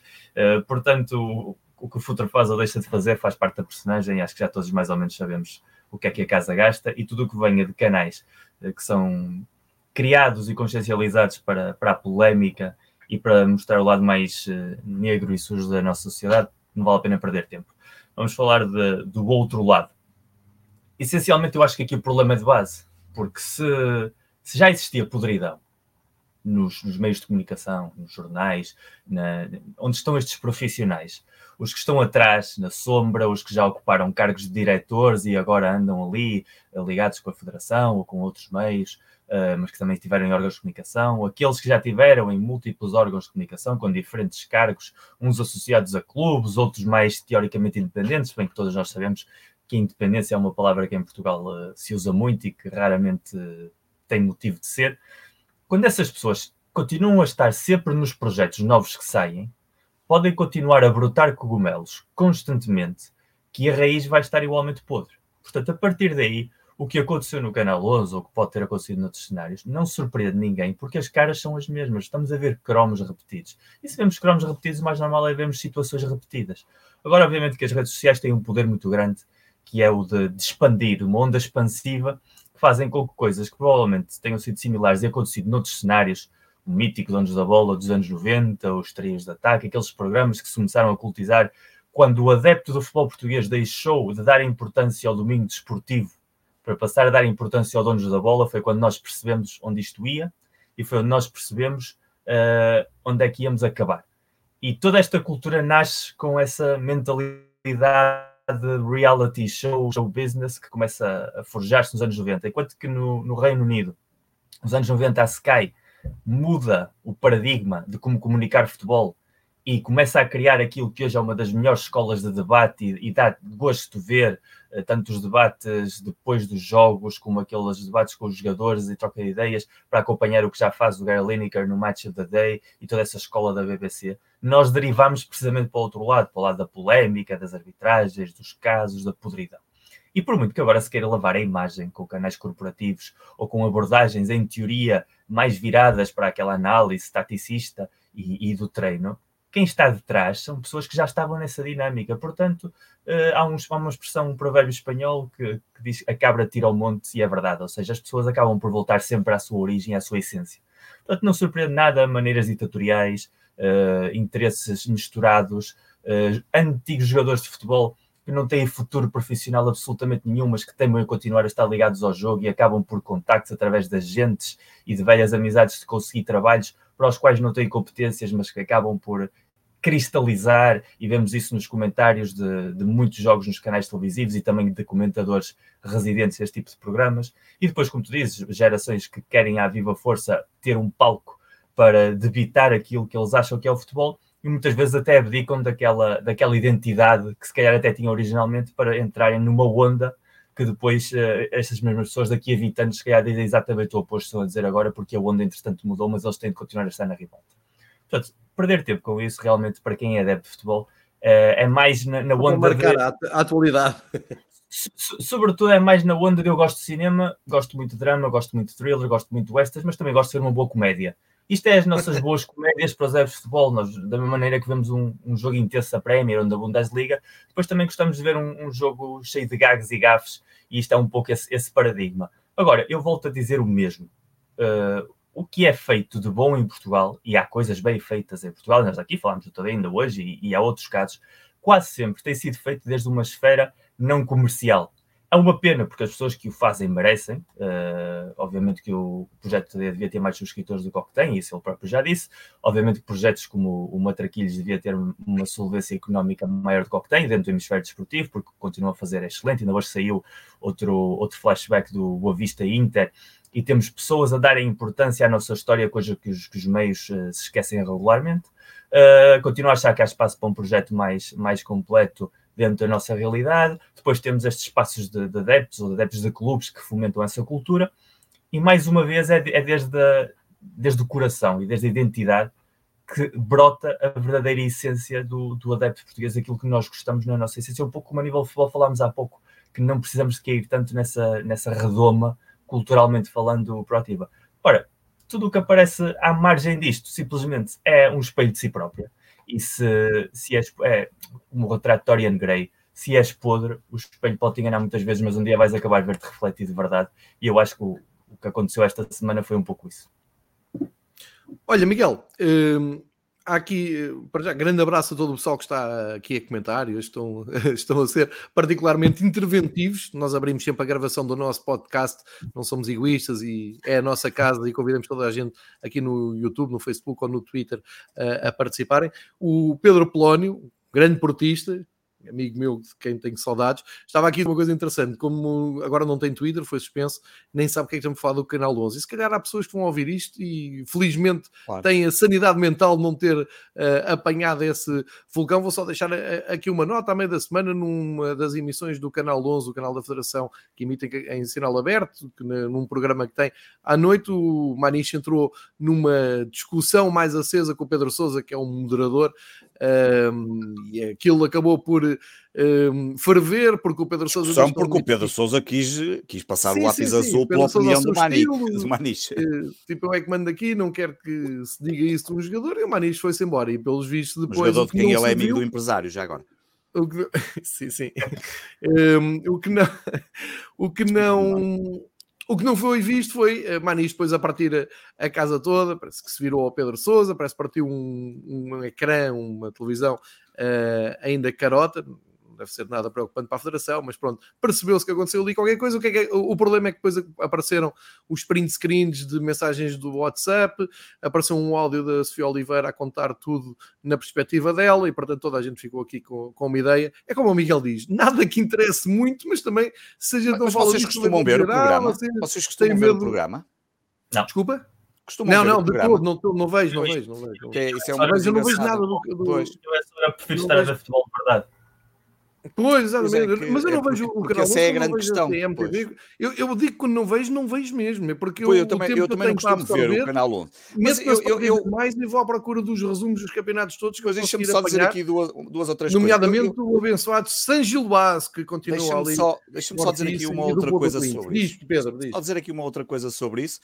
Eu tenho estado aqui muito calado porque também estou a assistir aqui a um momento que pode ser histórico dentro de 20 Partilha. segundos, 30 segundos, quando o Oriol Longmo for campeão do mundo de lançamento de peso em pista coberta, que é um feito absolutamente inacreditável. Informa-nos, já chavou para os nossos. Mas está quase a acontecer. Um, ela que esteve ainda agora em terceiro lugar e passou as americanas. Mas tirando isso, um, um, dizer que.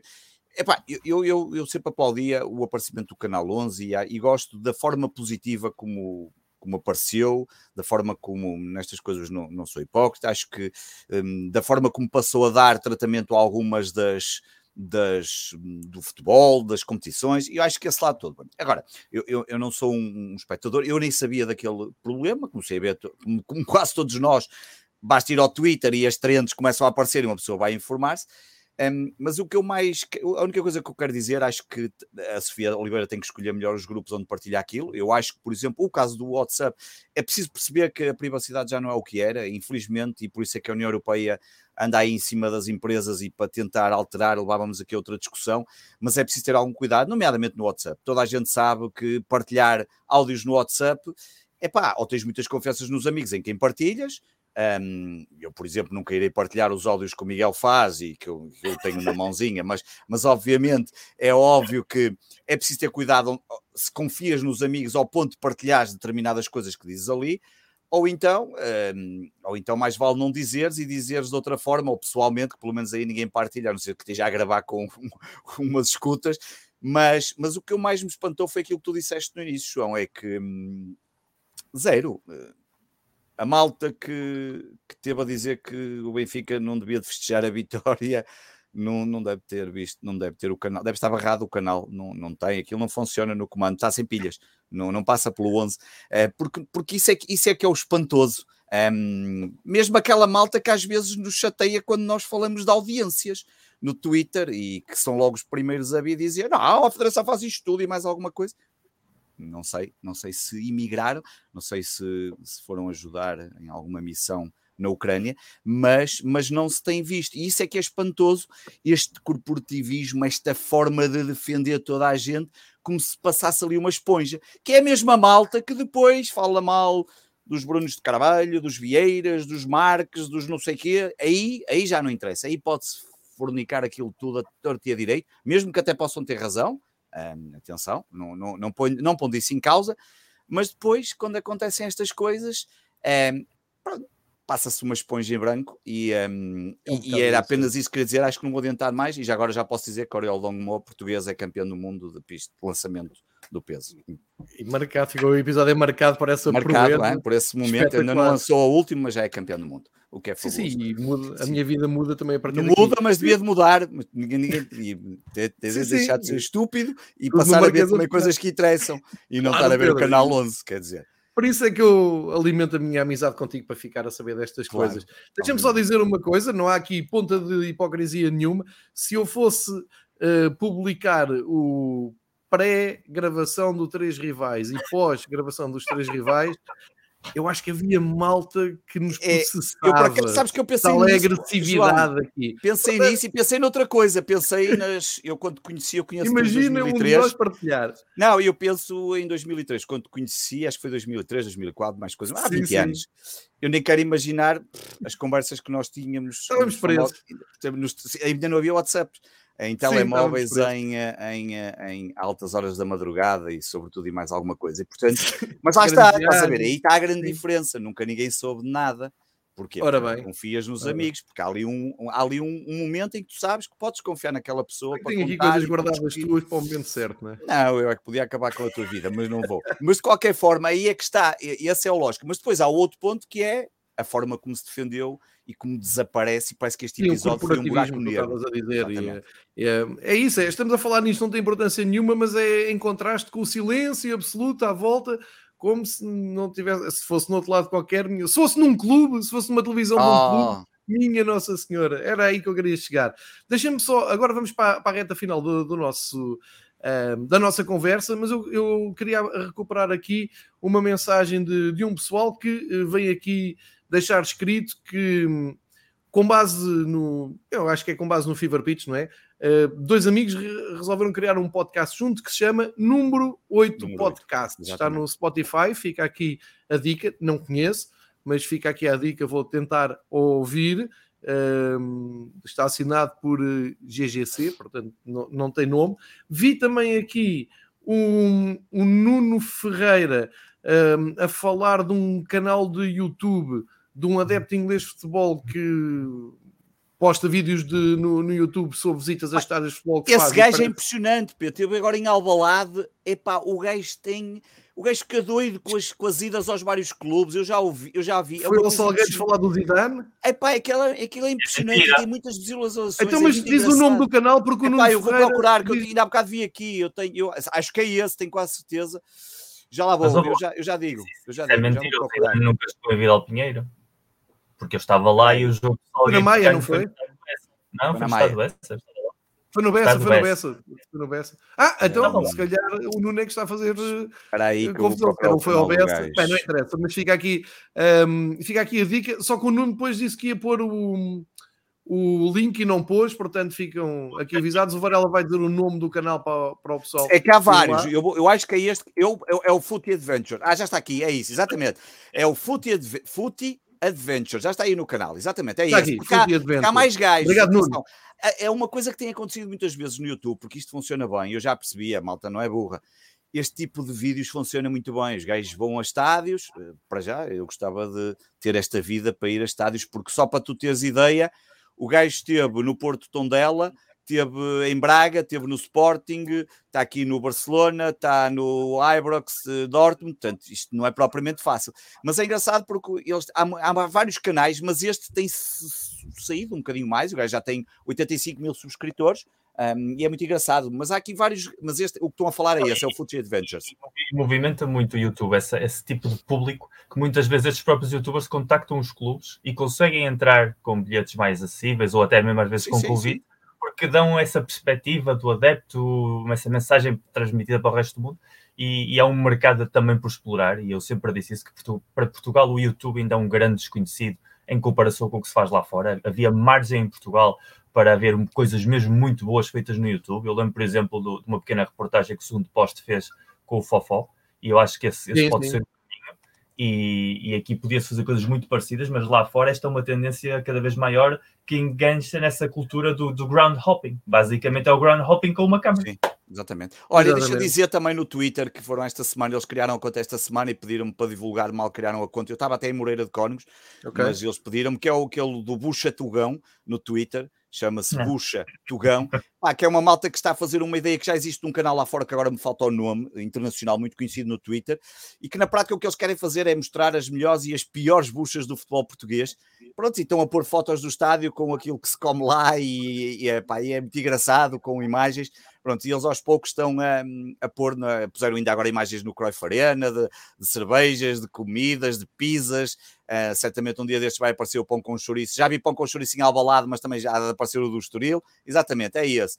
Pá, eles ainda são, começaram a, na quarta, na- foi no sábado, foi na segunda-feira passada, que pelo que eu percebi começou essa, já puseram aqui o famoso mega bar que tu conheces muito bem do Estado da Luz, um, enfim, tem aí uma série de coisas e acho engraçado, é porreira, a malta que quiser contribuir, eles também pedem para mandar e um, é uma ideia engraçada porque, porque se há coisa que faz parte de qualquer um de nós ir ver o futebol fora de, de, de pelo menos dos estádios onde cada um dos grandes joga, dos nossos clubes joga, é esta coisa de ir comer. Ainda no outro dia alguém perguntava de Moreirense e a deslocação Moreirense, e a deslocação de Moreirense tem uma coisa espetacular. Para já tem aquela coisa que é Moreira de Cónigos, praticamente é aquela rua, que tem um estádio de futebol, os cafés do outro lado, é uma coisa porreira porque tu estás ali nos cafés. Polícia a passar a cavalo, é? A polícia a passar a cavalo. Já descobri porque é que a polícia aparece tanto nos Jogos a Norte, é quando um, ehm, é quando a GNR tem, não sei como é o termo que se usa, mas é quando é uma operação montada pela GNR e, portanto, lá vem os cavalos da GNR, por isso é que eu os vi em Arouca, em Tondela, em Passos Ferreira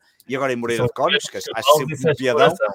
Acho sempre um piadão ver lá os cavalos a passear ali de um lado para o outro. então, eu... Moreira de Cónigos ainda tem mais piada, porque toda a é, gente... É, na rua para cima e para baixo. É, para ali para cima e para baixo, não há mais, porque aquilo... Epá, e o que é engraçado de Moreira de Cónigos é que Moreira de Cónigos tem aquele estádio, 4 mil habitantes, tem aquelas deslocações sempre magníficas, é um estádio pequenino, mas eu gosto de ir àquele estádio. Eu, eu, eu tenho, é eu funcional, muito, é. eu acho muito piada aquele estádio, estamos ali todos em cima dos outros naquela bancada, com aquela estupidez ainda do cartão da adepto, mas pronto, lá venderam alguns bilhetes para lá. Epá, e Moreira de Cones tem também um dos grandes restaurantes, que é o São Gião, uh, e portanto claro. a malta quando vai a Moreira de Cones pode ir a esse grande restaurante, mas há também esse lado de, da comida que faz sempre parte de qualquer ida. Um, Fica a dica. Fora. É, bucha meio tugão. Tens aí o palpite a dizer que é Footy Scran o canal inglês. Exatamente, é isso mesmo, exatamente. Okay. É isso Muitas mesmo. dicas Obrigado. hoje aqui no, no Fever Pitch. Uh, fica aqui também a dica de palpite, Footy Scran. O Varela trouxe do pessoal que partilha comida nos estádios, ótima ideia. Bucha Maitugão no Twitter, uh, é arroba Bucha Tugão, tudo pegado no Twitter. Vão lá, sigam, partilhem, ajudem os rapazes, vamos fazer a nossa parte. Um, isto está muito interativo. Vamos para a reta final do, do, do Fever Pitch esta semana. Vou um tema para, para cada um, 5 minutos para cada um, como é habitual. E a sugestão, se quiserem uh, deixar, eu dou o pontapé de saída com a questão Liverpool. Porquê Liverpool? Porque regressar a Anfield. Um, eu, eu vou ser sincero, eu estava a acompanhar o sorteio e assim que vi o Liverpool, tive a mesma reação de 2010 e disse, não, eu já fui muito feliz em Anfield Road. Aliás, disse a vocês, vocês vieram logo perguntar se eu estava bem, como é que estava aqui a batida cardíaca. Um, eu disse, não, epá, acho que não vou porque não vou estragar, não é? Fui lá em 2006, aquilo foi perfeito, melhor que aquilo não, não é possível, ficou aquela recordação. Em 2010 não tive dúvida nenhuma em não ir, porque já tinha ido até a uns jogos antes eh, fora, optei por não ir a, Liverpool. Um, há muita gente trata esse jogo de, de, Liverpool, essa eliminatória da Liga Europa, como se o Benfica não tivesse uh, tido hipótese nenhuma. Não, o Benfica chegou em vantagem em Liverpool, ganhou na luz 1-0 e o Cardoso teve hipótese de fazer o gol, que na altura valia por dois fora, e colocar o Benfica em vantagem, embora com o score uh, igualado. Uh, jogo de má memória para o David Luiz. Estou-me a lembrar agora do Fernando Torres em grande forma no, no, no Liverpool. Bom, mas um, é, a primeira reação é um bocado defensiva, dizer não, mas uh, entretanto, 2006, 2022 já passaram uns aninhos. Uh, eu, e hoje publiquei no Twitter um fio que mostra todos os jogos praticamente do Benfica e Liverpool desde o fim dos anos 70, ou de 78 não me lembro, mas lembro de 84, o, há muita gente que diz, mas porquê o Liverpool? Porque essa atração, essa ligação que materializei sendo sócio internacional do Liverpool e, e hoje diziam com piada, se fores lá vais, vais trazer as camisolas, eu já tenho, pá, eu compro as camisolas pelo, pelo site uh, pelo, pelo cartão de um, International Membership, que é assim que eles chamam aos, uh, às pessoas que se associam ao clube um pouco por todo o mundo. Mas reparem no seguinte: em 1984 eu tinha 11 anos, já era doido para o futebol, já, era, um, já tinha épocas inteiras de Estádio da Luz sem perder um jogo, em 84. Uh, eh, e nesse ano civil, o Benfica joga quatro vezes com o Liverpool, quatro vezes no mesmo ano, com o Liverpool que pelo meio foi campeão europeu, um, e estamos a falar de um grande, grande Liverpool. Uh, curiosamente, numa eliminatória, uh, e foi essa mais que me marcou, o Benfica perde só um zero em, em Old Trafford, em Old Trafford, em Anfield Road, e quando chega à luz, pensava-se que ia dar, não é? O Benfica até começa bem, dá aqueles 4-1, eu nunca tinha visto, e, e era tão feliz que não tivesse visto mais futebol desde essa noite, morria com uma ideia épica do Benfica. Eu eu acho que nem levei bem aquilo a sério, porque o Bento deixou uma bola passar por baixo de, das pernas. Foi uma tragédia total que eu não, nunca tinha visto na minha vida um, o Benfica a sofrer, um, enfim, horrores como sofreu com esse uh, Liverpool. E depois o equipamento era bonito. Um, a maneira do Liverpool jogar era incrível.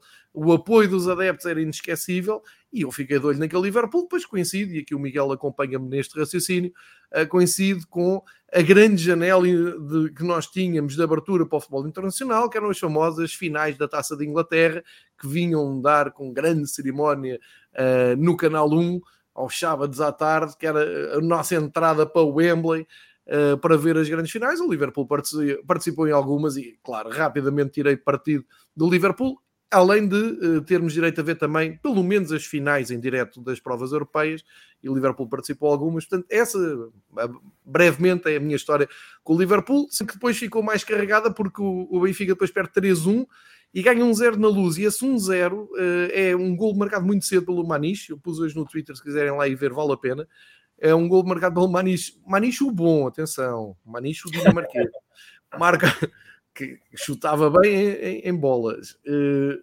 marca um zero de penalti, e isto é muito cedo no jogo, e ficou a ideia que o Benfica podia mais um gol e eliminava o Liverpool. Lá está, era 3-1 por 2-0, e o Liverpool passou aqui um bocado mal. Pronto, ficou a promessa para, para a próxima, e a próxima foi uh, em 2006.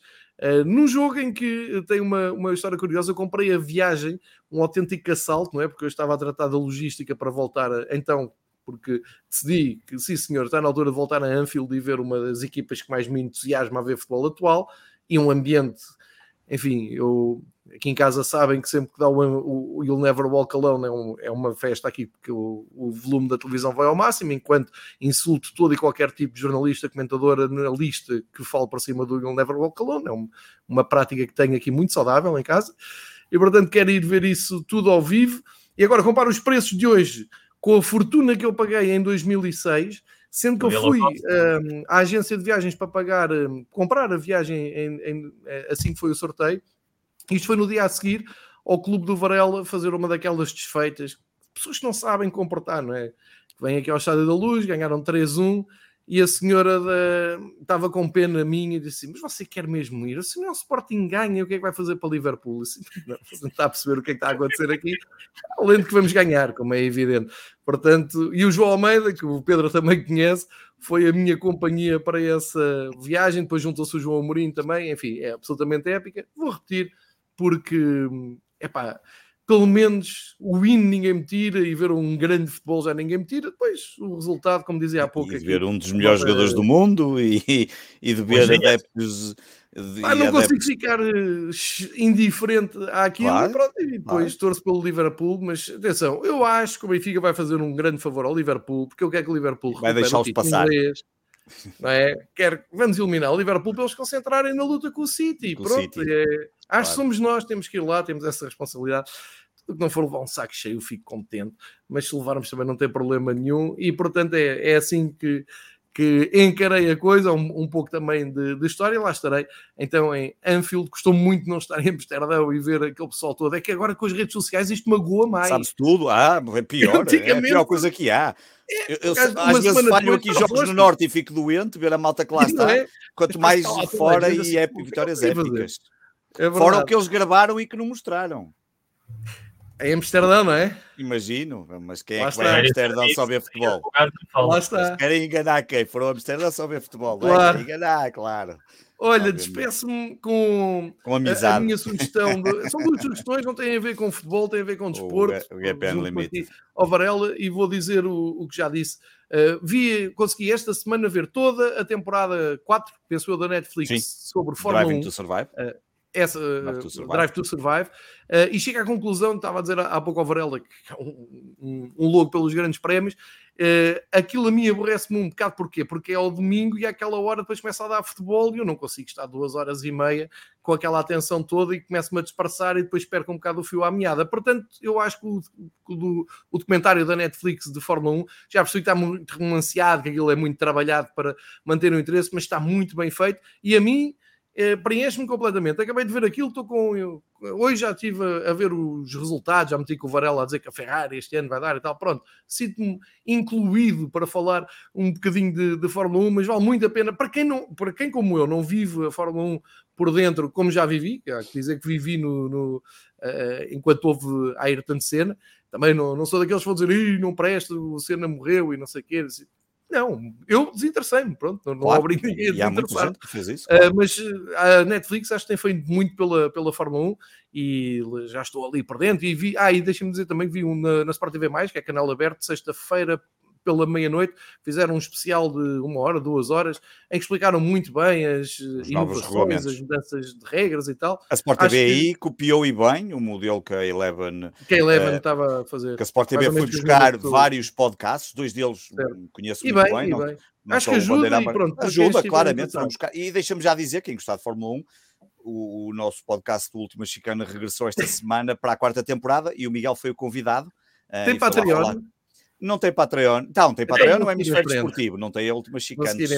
Mas o Miguel foi lá o nosso convidado, ehm, foi lá dizer O umas que mostra coisas. também a qualidade da coisa, não é? Sim, Bom, eh, realmente. Para ela, cuidado. Está, está Não, não, calado, vão lá pá, ouvir. Mais uma dica do. Este é um- mais do que um episódio de Fever Pitch, é um. Mas sim, mas vale a pena. é- isso- o que tu dizes é muito bem. É evidente que estes, estes documentários são muito feitos para cativar um determinado público a se interessarem por. E, e é evidente que os puristas, e se calhar, pá, o Miguel, se calhar nem vi, eu não vi, eu só vi as duas primeiras temporadas, a terceira já não vi, a quarta ainda nem lhe peguei.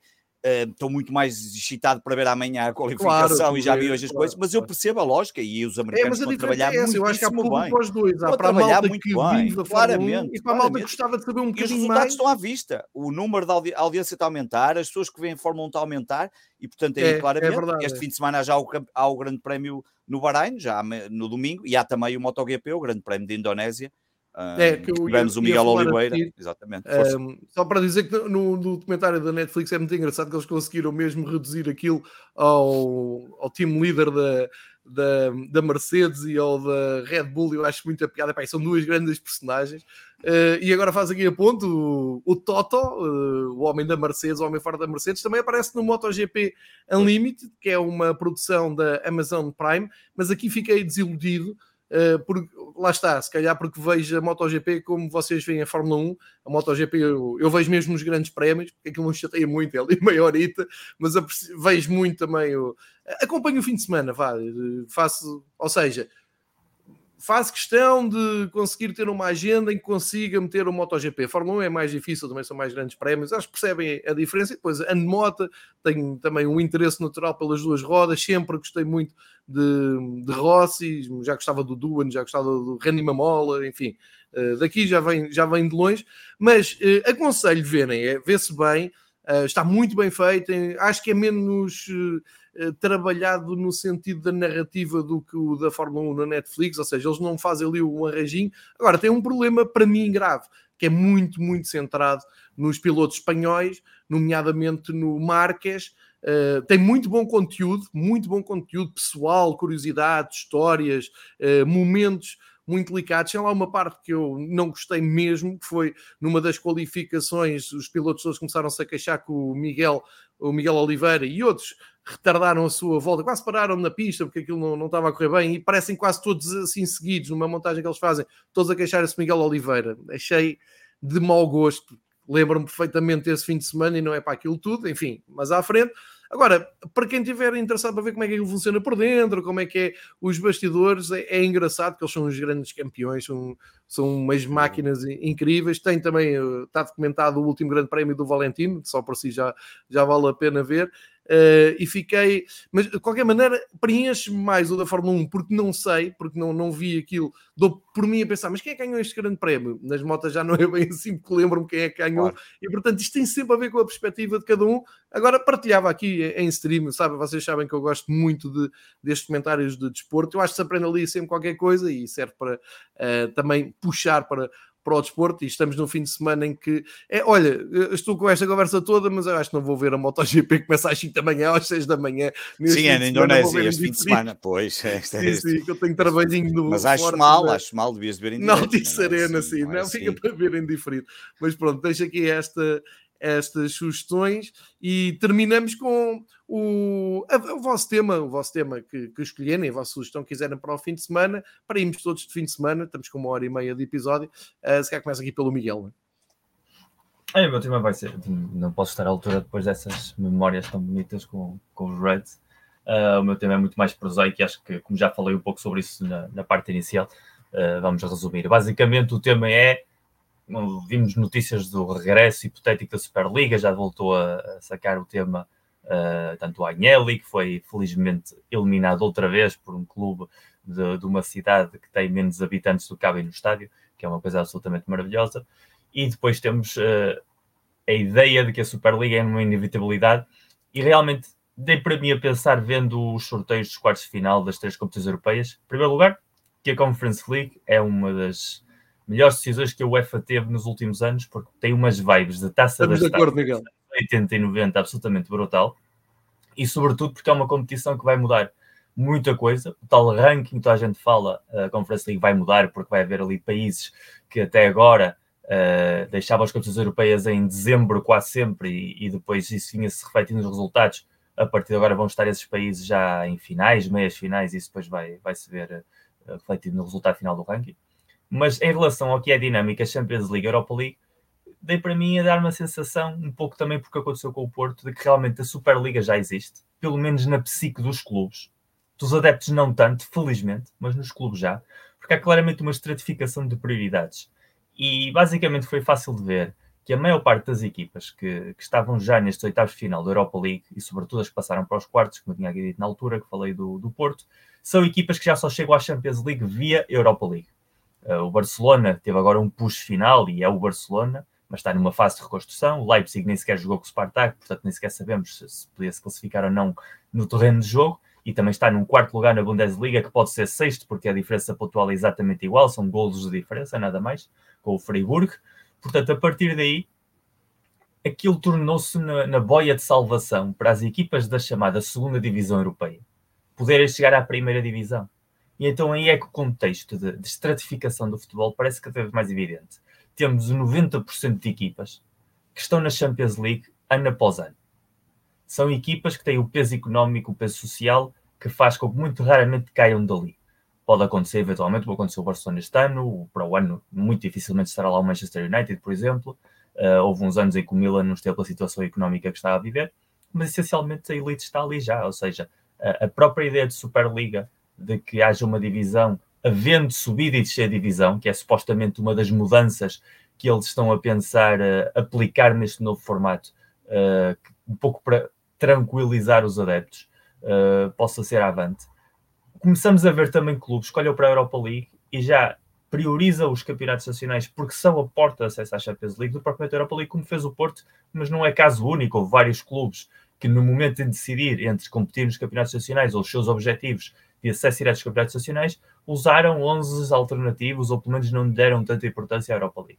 De certa maneira, eu começo a achar que a inevitabilidade da Superliga parte da própria atitude dos clubes, de como os clubes olham para, para as competições. E a Conference League, no meio disso tudo, vem trazer um elemento de joker, que basicamente quem está na Conference League eh, são clubes que vão chegar às competições europeias já por, por mérito próprio nos campeonatos, seja a Champions, seja a Europa League, são clubes que a maior parte deles vão ser campeões nacionais, uh, o caso do Bodo Glimt, uh, temos o caso do Slavia de Praga, ou clubes que através da, da, zona pontual vão comodamente disputar as fases preliminares da Champions ou da Europa League. Portanto, aquela competição é mais purista, porque realmente estão lá pelo troféu, mais do que o acesso direto à Europa League.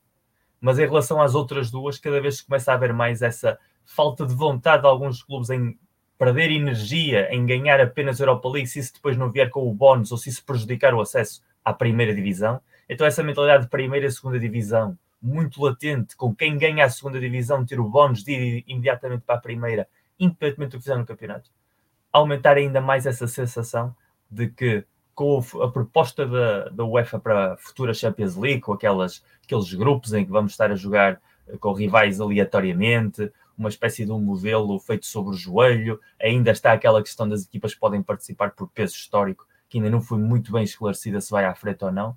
Pouco a pouco, os defensores da Superliga, infelizmente, vão conseguir cristalizar na ideia dos adeptos que aquilo já é uma realidade e, de certa maneira, já está a ser.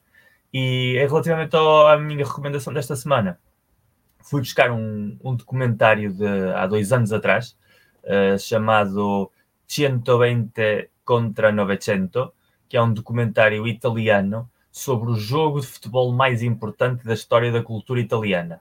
Eh, passo a explicar. O jogo de futebol foi um jogo entre amigos, essencialmente, ou seja, uma peladinha entre amigos e entre as equipas de rodagem de dois dos filmes mais importantes da história do cinema italiano e mundial. De um lado, eh, Bernardo Bertolucci e a, e a equipa de filmagens do filme Novecento, um filme mítico da, da história do cinema italiano, com Roberto De Niro, com Gerard Depardieu, conta basicamente a história de, de dois homens, um homem, um proprietário e um, um operário, desde 1900, quando nascem, no início do século, até ao final da, da Segunda Guerra Mundial. E por outro lado, a outra equipa era nem mais nada menos que Pier Paolo Pasolini, que era um fanático do futebol, um homem que escreveu que o maior poeta do ano é sempre o capocannoniere do campeonato, porque não há maior poesia do que um gol. Uh, que estava a rodar na altura um dos, um dos filmes mais ínfames, mais míticos da história do cinema europeu, que é 120 uh, Dias de Saló. Uh, um, dos, um dos filmes provavelmente mais asquerosos de se ver, mas ao mesmo tempo mais importantes a nível histórico. Sendo os dois muito amigos e sendo os dois fanáticos de futebol, como estavam a rodar perto, decidiram marcar um ponto de encontro comum, que era a cidade de Parma, e marcar um jogo amigável e isso ficou mais ou menos registrado com uma notícia nos jornais e, e depois, passado uns anos, um documentalista italiano decidiu recuperar essa história, foi falar com membros das equipas de filmagem dos dois filmes, falar com pessoas que viviam em Parma na altura e que de repente viram ali num campo público quase uh, dois cineastas tão importantes, atores, uh, técnicos de som, técnicos de imagem, a jogar ali um amigável. Isto tudo basicamente para dizer o quê? Que o futebol é a coisa mais importante do mundo, das coisas mais importantes do mundo. E quando estás a fazer uma obra-prima da história da cultura da humanidade, se aquilo que mais te apetece é ir jogar futebol com os teus amigos, isso diz tudo do que o futebol é na vida das pessoas que verdadeiramente o amam. E nós somos um pouco assim, portanto, acho que hoje encaixava mais do que nunca esta ideia de que o maior fenómeno cultural do século XX provavelmente é o cinema, o maior fenómeno social do século XX provavelmente seja o futebol, e neste documentário estão ali os dois, e acho que é uma boa forma de, de rever esse episódio mítico. E se estás a falar de, cicli... de, de Itália, amanhã temos a mítica Milan Sanremo. Uh, já o Pedro Polónio falou isso aqui no chat e eu há bocado por acaso ia dizer isso. Amanhã a mítica etapa de ciclismo. Não temos, Varela, temos, não temos. Temos, é sábado, é sábado, é, dá, dá, para ver. Claro, certeza que a Eurosport claro. vai passar, portanto, quem quiser ver, um, vale sempre a pena. Sim, senhor. Um, Ficámos aqui bem. com a sugestão do, do Miguel. Miguel uh, é procurar no, no YouTube. Eu, Sim. pelo menos, fiz a, fiz a procura pelo YouTube e partilhei Mas o filme não está no. O comentário não está no YouTube, pois não, Miguel? O fi, não está. Está, está em streaming. Uh, acho que é possível ver em, formato de streaming desde Itália. Streaming ah, okay. italianos legais. Ok. Pedro? É, olha, eu, o meu tema não é, vou ser muito rápido, é só para assinalar. Eu, os 50 anos do Sindicato de Jogadores Profissionais de Futebol. Fiz 50 anos no passado dia 23 de fevereiro, um, foi quando foi criado em 1972. Um, já agora foi criado e a primeira comissão diretiva tinha nomes como Arthur Jorge, Eusébio, Simões, Fernando Pérez, Rolando, Manuel Pedro Gomes, João Barnabé, entre outros. Um, eu acho que muitas vezes se passa um bocadinho ao lado da importância que tem o Sindicato de Jogadores Profissionais de Futebol.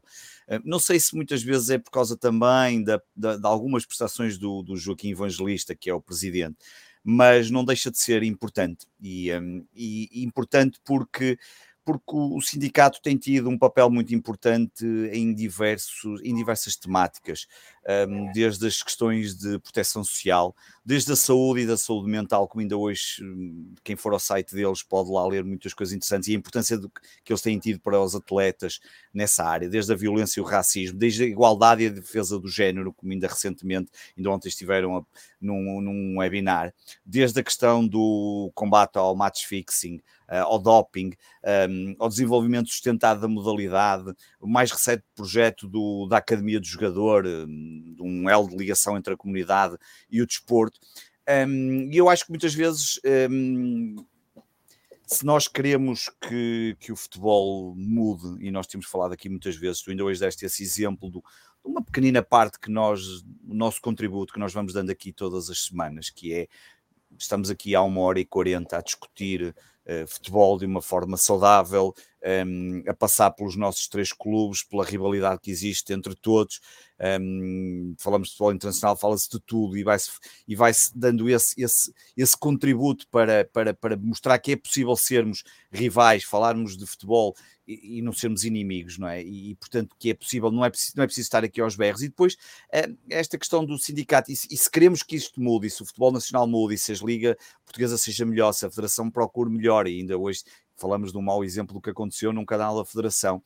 Eu acho que estas coisas têm que partir de todos, têm que partir, se calhar, dar um bocadinho mais de foco a, essas, a esses organismos, de ter um bocadinho mais de atenção naquilo que é possível fazer e naquilo que estas entidades podem trazer de positivo e de bom à comunidade, ao desporto e também aos diferentes intervenientes, nomeadamente aos jogadores profissionais, porque muitas vezes nós achamos que os jogadores profissionais são sempre aquela vida luxuosa de, de, de meia dúzia deles, ou meia dúzia de percentagem, se formos olhar para a percentagem, de meia dúzia na percentagem, mas depois há aqui um conjunto de jogadores que passa dificuldades, que tem muitos problemas, um, e eu acho que hum, se calhar muitas vezes o próprio sindicato também se calhar teria que, que ter mais disponibilidade e, e, trazer mais cá para fora este lado. E, e a própria Liga, a Federação, se calhar unir mais com os adeptos e, e, trazer este lado extremamente importante, porque são temas muito importantes. E o Miguel ainda no outro dia trouxe aqui a questão do racismo e falamos disso, uh, daquilo que passou-se cá em Portugal e que parece que, parece que rapidamente é esquecido. E portanto, olha, eu quis falar aqui destes 50 anos, é apenas esta nota. Um, fica aqui a nota de um, de, um, de um, sindicato que foi aprovado, que foi criado e com uma importância muito grande e que todos sabemos que depois passou a, a ter ainda uma importância maior quando foi a questão da, da lei Bosman. Criado, aqui, portanto, criado é? em ditadura, criado em ditadura. E criado em ditadura, exatamente com dois elementos diretivos que vinham da escola da Académica de Coimbra, com é anos 70, como Tony Arthur Jorge, com um interventivo que teve muitos problemas como António Simões e com o apoio legal de um jovem advogado chamado Jorge Sampaio. Jorge Foi Sampaio, fundamental exatamente. para a criação desse sindicato. Pá, e, e o que é engraçado é que a maior parte das pessoas, se calhar, não, não, não liga muito a isto, mas a importância que, que, que o sindicato tem tido na questão de, de determinado desenvolvimento de determinados projetos em diferentes áreas estratégicas, às tantas devia de ser um bocadinho mais aproveitado, um bocadinho mais falado. Um, Perdem-se horas e horas a falar de coisas, de temas absolutamente inarráveis, inarráveis nas televisões portuguesas, de coisas incríveis. Os programas depois são chutados, os que têm interesse para horas absolutamente inacreditáveis, uh, que não sei se aquilo é para dar no fuso horário da Tailândia ou uma coisa qualquer, porque em Portugal não é de certeza, uh, deve ser para os três portugueses que estão àquela hora às espera para ver um, ehm, na Tailândia o futebol, ou esses documentários, ou esses programas. Epá, mas, mas pronto, ficou aqui esta minha pequena lembrança dos 50 anos de algo que é absolutamente fundamental e que soube unir, basta olhar as figuras que ainda falei no início, de diferentes clubes, a importância histórica ter sido criado na ditadura, como o Miguel disse muito bem, e até do, da questão de Jorge Sampaio, que era uma figura muito respeitada por, por, pelos portugueses. Fica aqui o meu quase o meu tributo a estes 50 anos. Só uma nota, estavas a falar de um webinar sobre igualdade Sim, porque foram muitas jornalistas a dizerem, então, mas querem dar o, o, exemplo de igualdade e é só homens a falarem. É, e, e, depois é esse, depois, e depois é esse, é, pois é que, por exemplo, o sindicato teve. Da Liga, não é? Liga. Sim, foi o da Liga, foi o, o, o, um, o webinar foi no, no passado dia 17, portanto foi ontem, exatamente. Um, e, e, estava o Abel Xavier, o Domingos Paciência, o Vitor Gomes e o Luís Estrela foram os oradores. Contou com o, apoio do sindicato, da APAF e da ANTF, dos treinadores, mas depois um, também teve o fórum foi moderado por uma mulher, mas lá está. Um, e tu dizes bem, a Wanda Cipriano, que é a coordenadora de comunicação da Liga Portugal, moderou. Epá, mas, mas depois foram quatro homens a falar. Um, eu vi algumas queixas disso, eu não vi. Não, não claro, e faz todo o sentido, porque o tema era a luta pela igualdade. Um, mas parece que a igualdade aqui era um bocadinho só de racismo, mas depois quando olhamos para a luta pela igualdade... é lixado ir às contas todas, não é? Hoje em dia. Igualdade, há escalas nas igualdades, supostamente. Sim, é porque aquilo era, era mais igualdade de, de, de, de, de, de racismo e da questão do racismo, mas é, é um, é um ponto bem... Mas repara, mas mesmo aí, é verdade, como tu dizes, eh, mas teve a participação do sindicato, mas olha João, devem ter sido muito poucos a saber disto. Tu sabes porque andas sim, sempre foi, informado. Eu não sabia, dizer isto, é, não, mas, mas sabes porque és informado. É, foi uma jornalista. Onde é que isto passou? Quem é que diz? É. Eh, quase que ninguém sabe deste webinário, nem sei quantas pessoas é que viram aquilo, mas pronto, sim, olha, é o que há. Também não há muita, muita divulgação. Uh, meus queridos rivais, uma hora e 44, portanto, vamos bem de fim de semana, vamos embalados. Fim de semana vem aí mais uma jornada. Já percebi que o Miguel agora a toda a força nas provas nacionais, o Pedro uh, igualmente ainda a correr atrás do Porto. É para boa sorte para essa corrida, se puderem ir perdendo alguns pontos, mas também não faz, não, não, não dá grande. Uh, não vá a Grandaval, porque o Benfica depois já sabem que não, não, não consegue apanhar essa corrida. Benfica agora todos os olhos para Liverpool, vamos ver como é que corre. Uh, foi muito bom esta, esta reunião. Espero que todos os que tenham ouvido tenham gostado. Deixámos aqui muitas dicas ao longo do episódio. Se não ouviram no princípio, vão buscar com a inestimável colaboração de, de, muitos dos que habitualmente nos ouvem. Temos aqui documentários, filmes, séries, falámos um pouco de, de tudo e portanto resta-me desejar-vos uma ótima semana na medida em que percam os jogos todos, claro, é, para isto ter mais piada daqui a uma semana ou, quando for possível, uh, nos encontrarmos. Muita gente perguntou na semana passada e tal, pá, na semana passada o Benfica jogou no, na sexta, no, o Sporting sim, jogou na... Eu estava em Lisboa numa na, festa. Na eu, aliás, fui, fui dar sorte ao Benfica, porque eu tive na terça, e na terça, estava a Liga dos Campeões, nós vamos fazer milagres. Contam só com a nossa boa vontade. O que, Miguel? Para a semana aqui? Quinta-feira temos a equipa do engenheiro. Epá, ah. eu, eu, nem vi os convocados, ainda nem sei quem são os convocados. Nem vamos falar nisso. Para a semana é... falamos, se calhar, disso, que é o tema Sim, da para semana. a semana. É, o jogo é já para a semana, na quinta-feira. Quinta e para o campeonato, não é? E vai para oh, o campeonato. Agora para o campeonato, sim.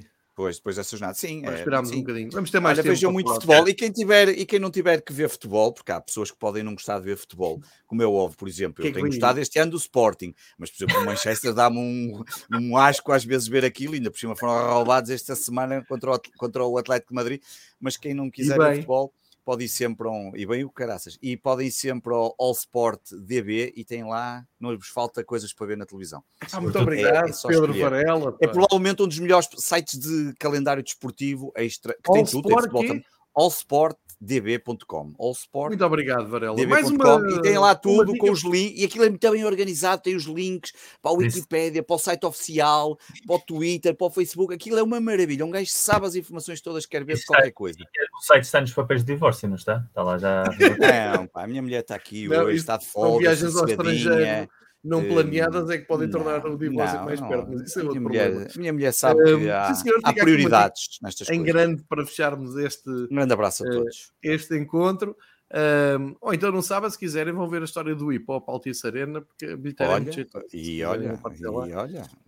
E muito bem. E era muito bem, iam muito bem. Olha, Miguel, grande abraço. Pedro, grande abraço. abraço aos dois. Agora, para não defraudar o pessoal que ouviu há pouco, nós dizemos que isto, os nossos bastidores não são muito mais dignos do que o Canal 11 quando a coisa enterra. Ficam a saber que daqui a uns segundos vai haver insultos dos grandes, ah, mas não sim. vamos poder partilhar, porque são qualquer dia cortam-nos o, o podcast. Portanto, vamos. Depois o áudio circula por aí, não há problema. Um dia, um dia fazemos um, isso. Um dia vamos gravar em áudio, depois vou partilhar e depois vamos pôr no WhatsApp e depois partilhamos. Grande abraço a todos. Fever Pitch regressa em versão domingo esportivo a começar a semana. Na próxima semana, como já foi dito aqui, preparem-se bem em seleções e, portanto, para quem não gosta, uh, vão ter que arranjar outros entreteinos. É seguir aqui a dica do Pedro Varela. Bom fim de semana a todos. Obrigado por nos acompanhar em mais uma reunião de Três Rivais.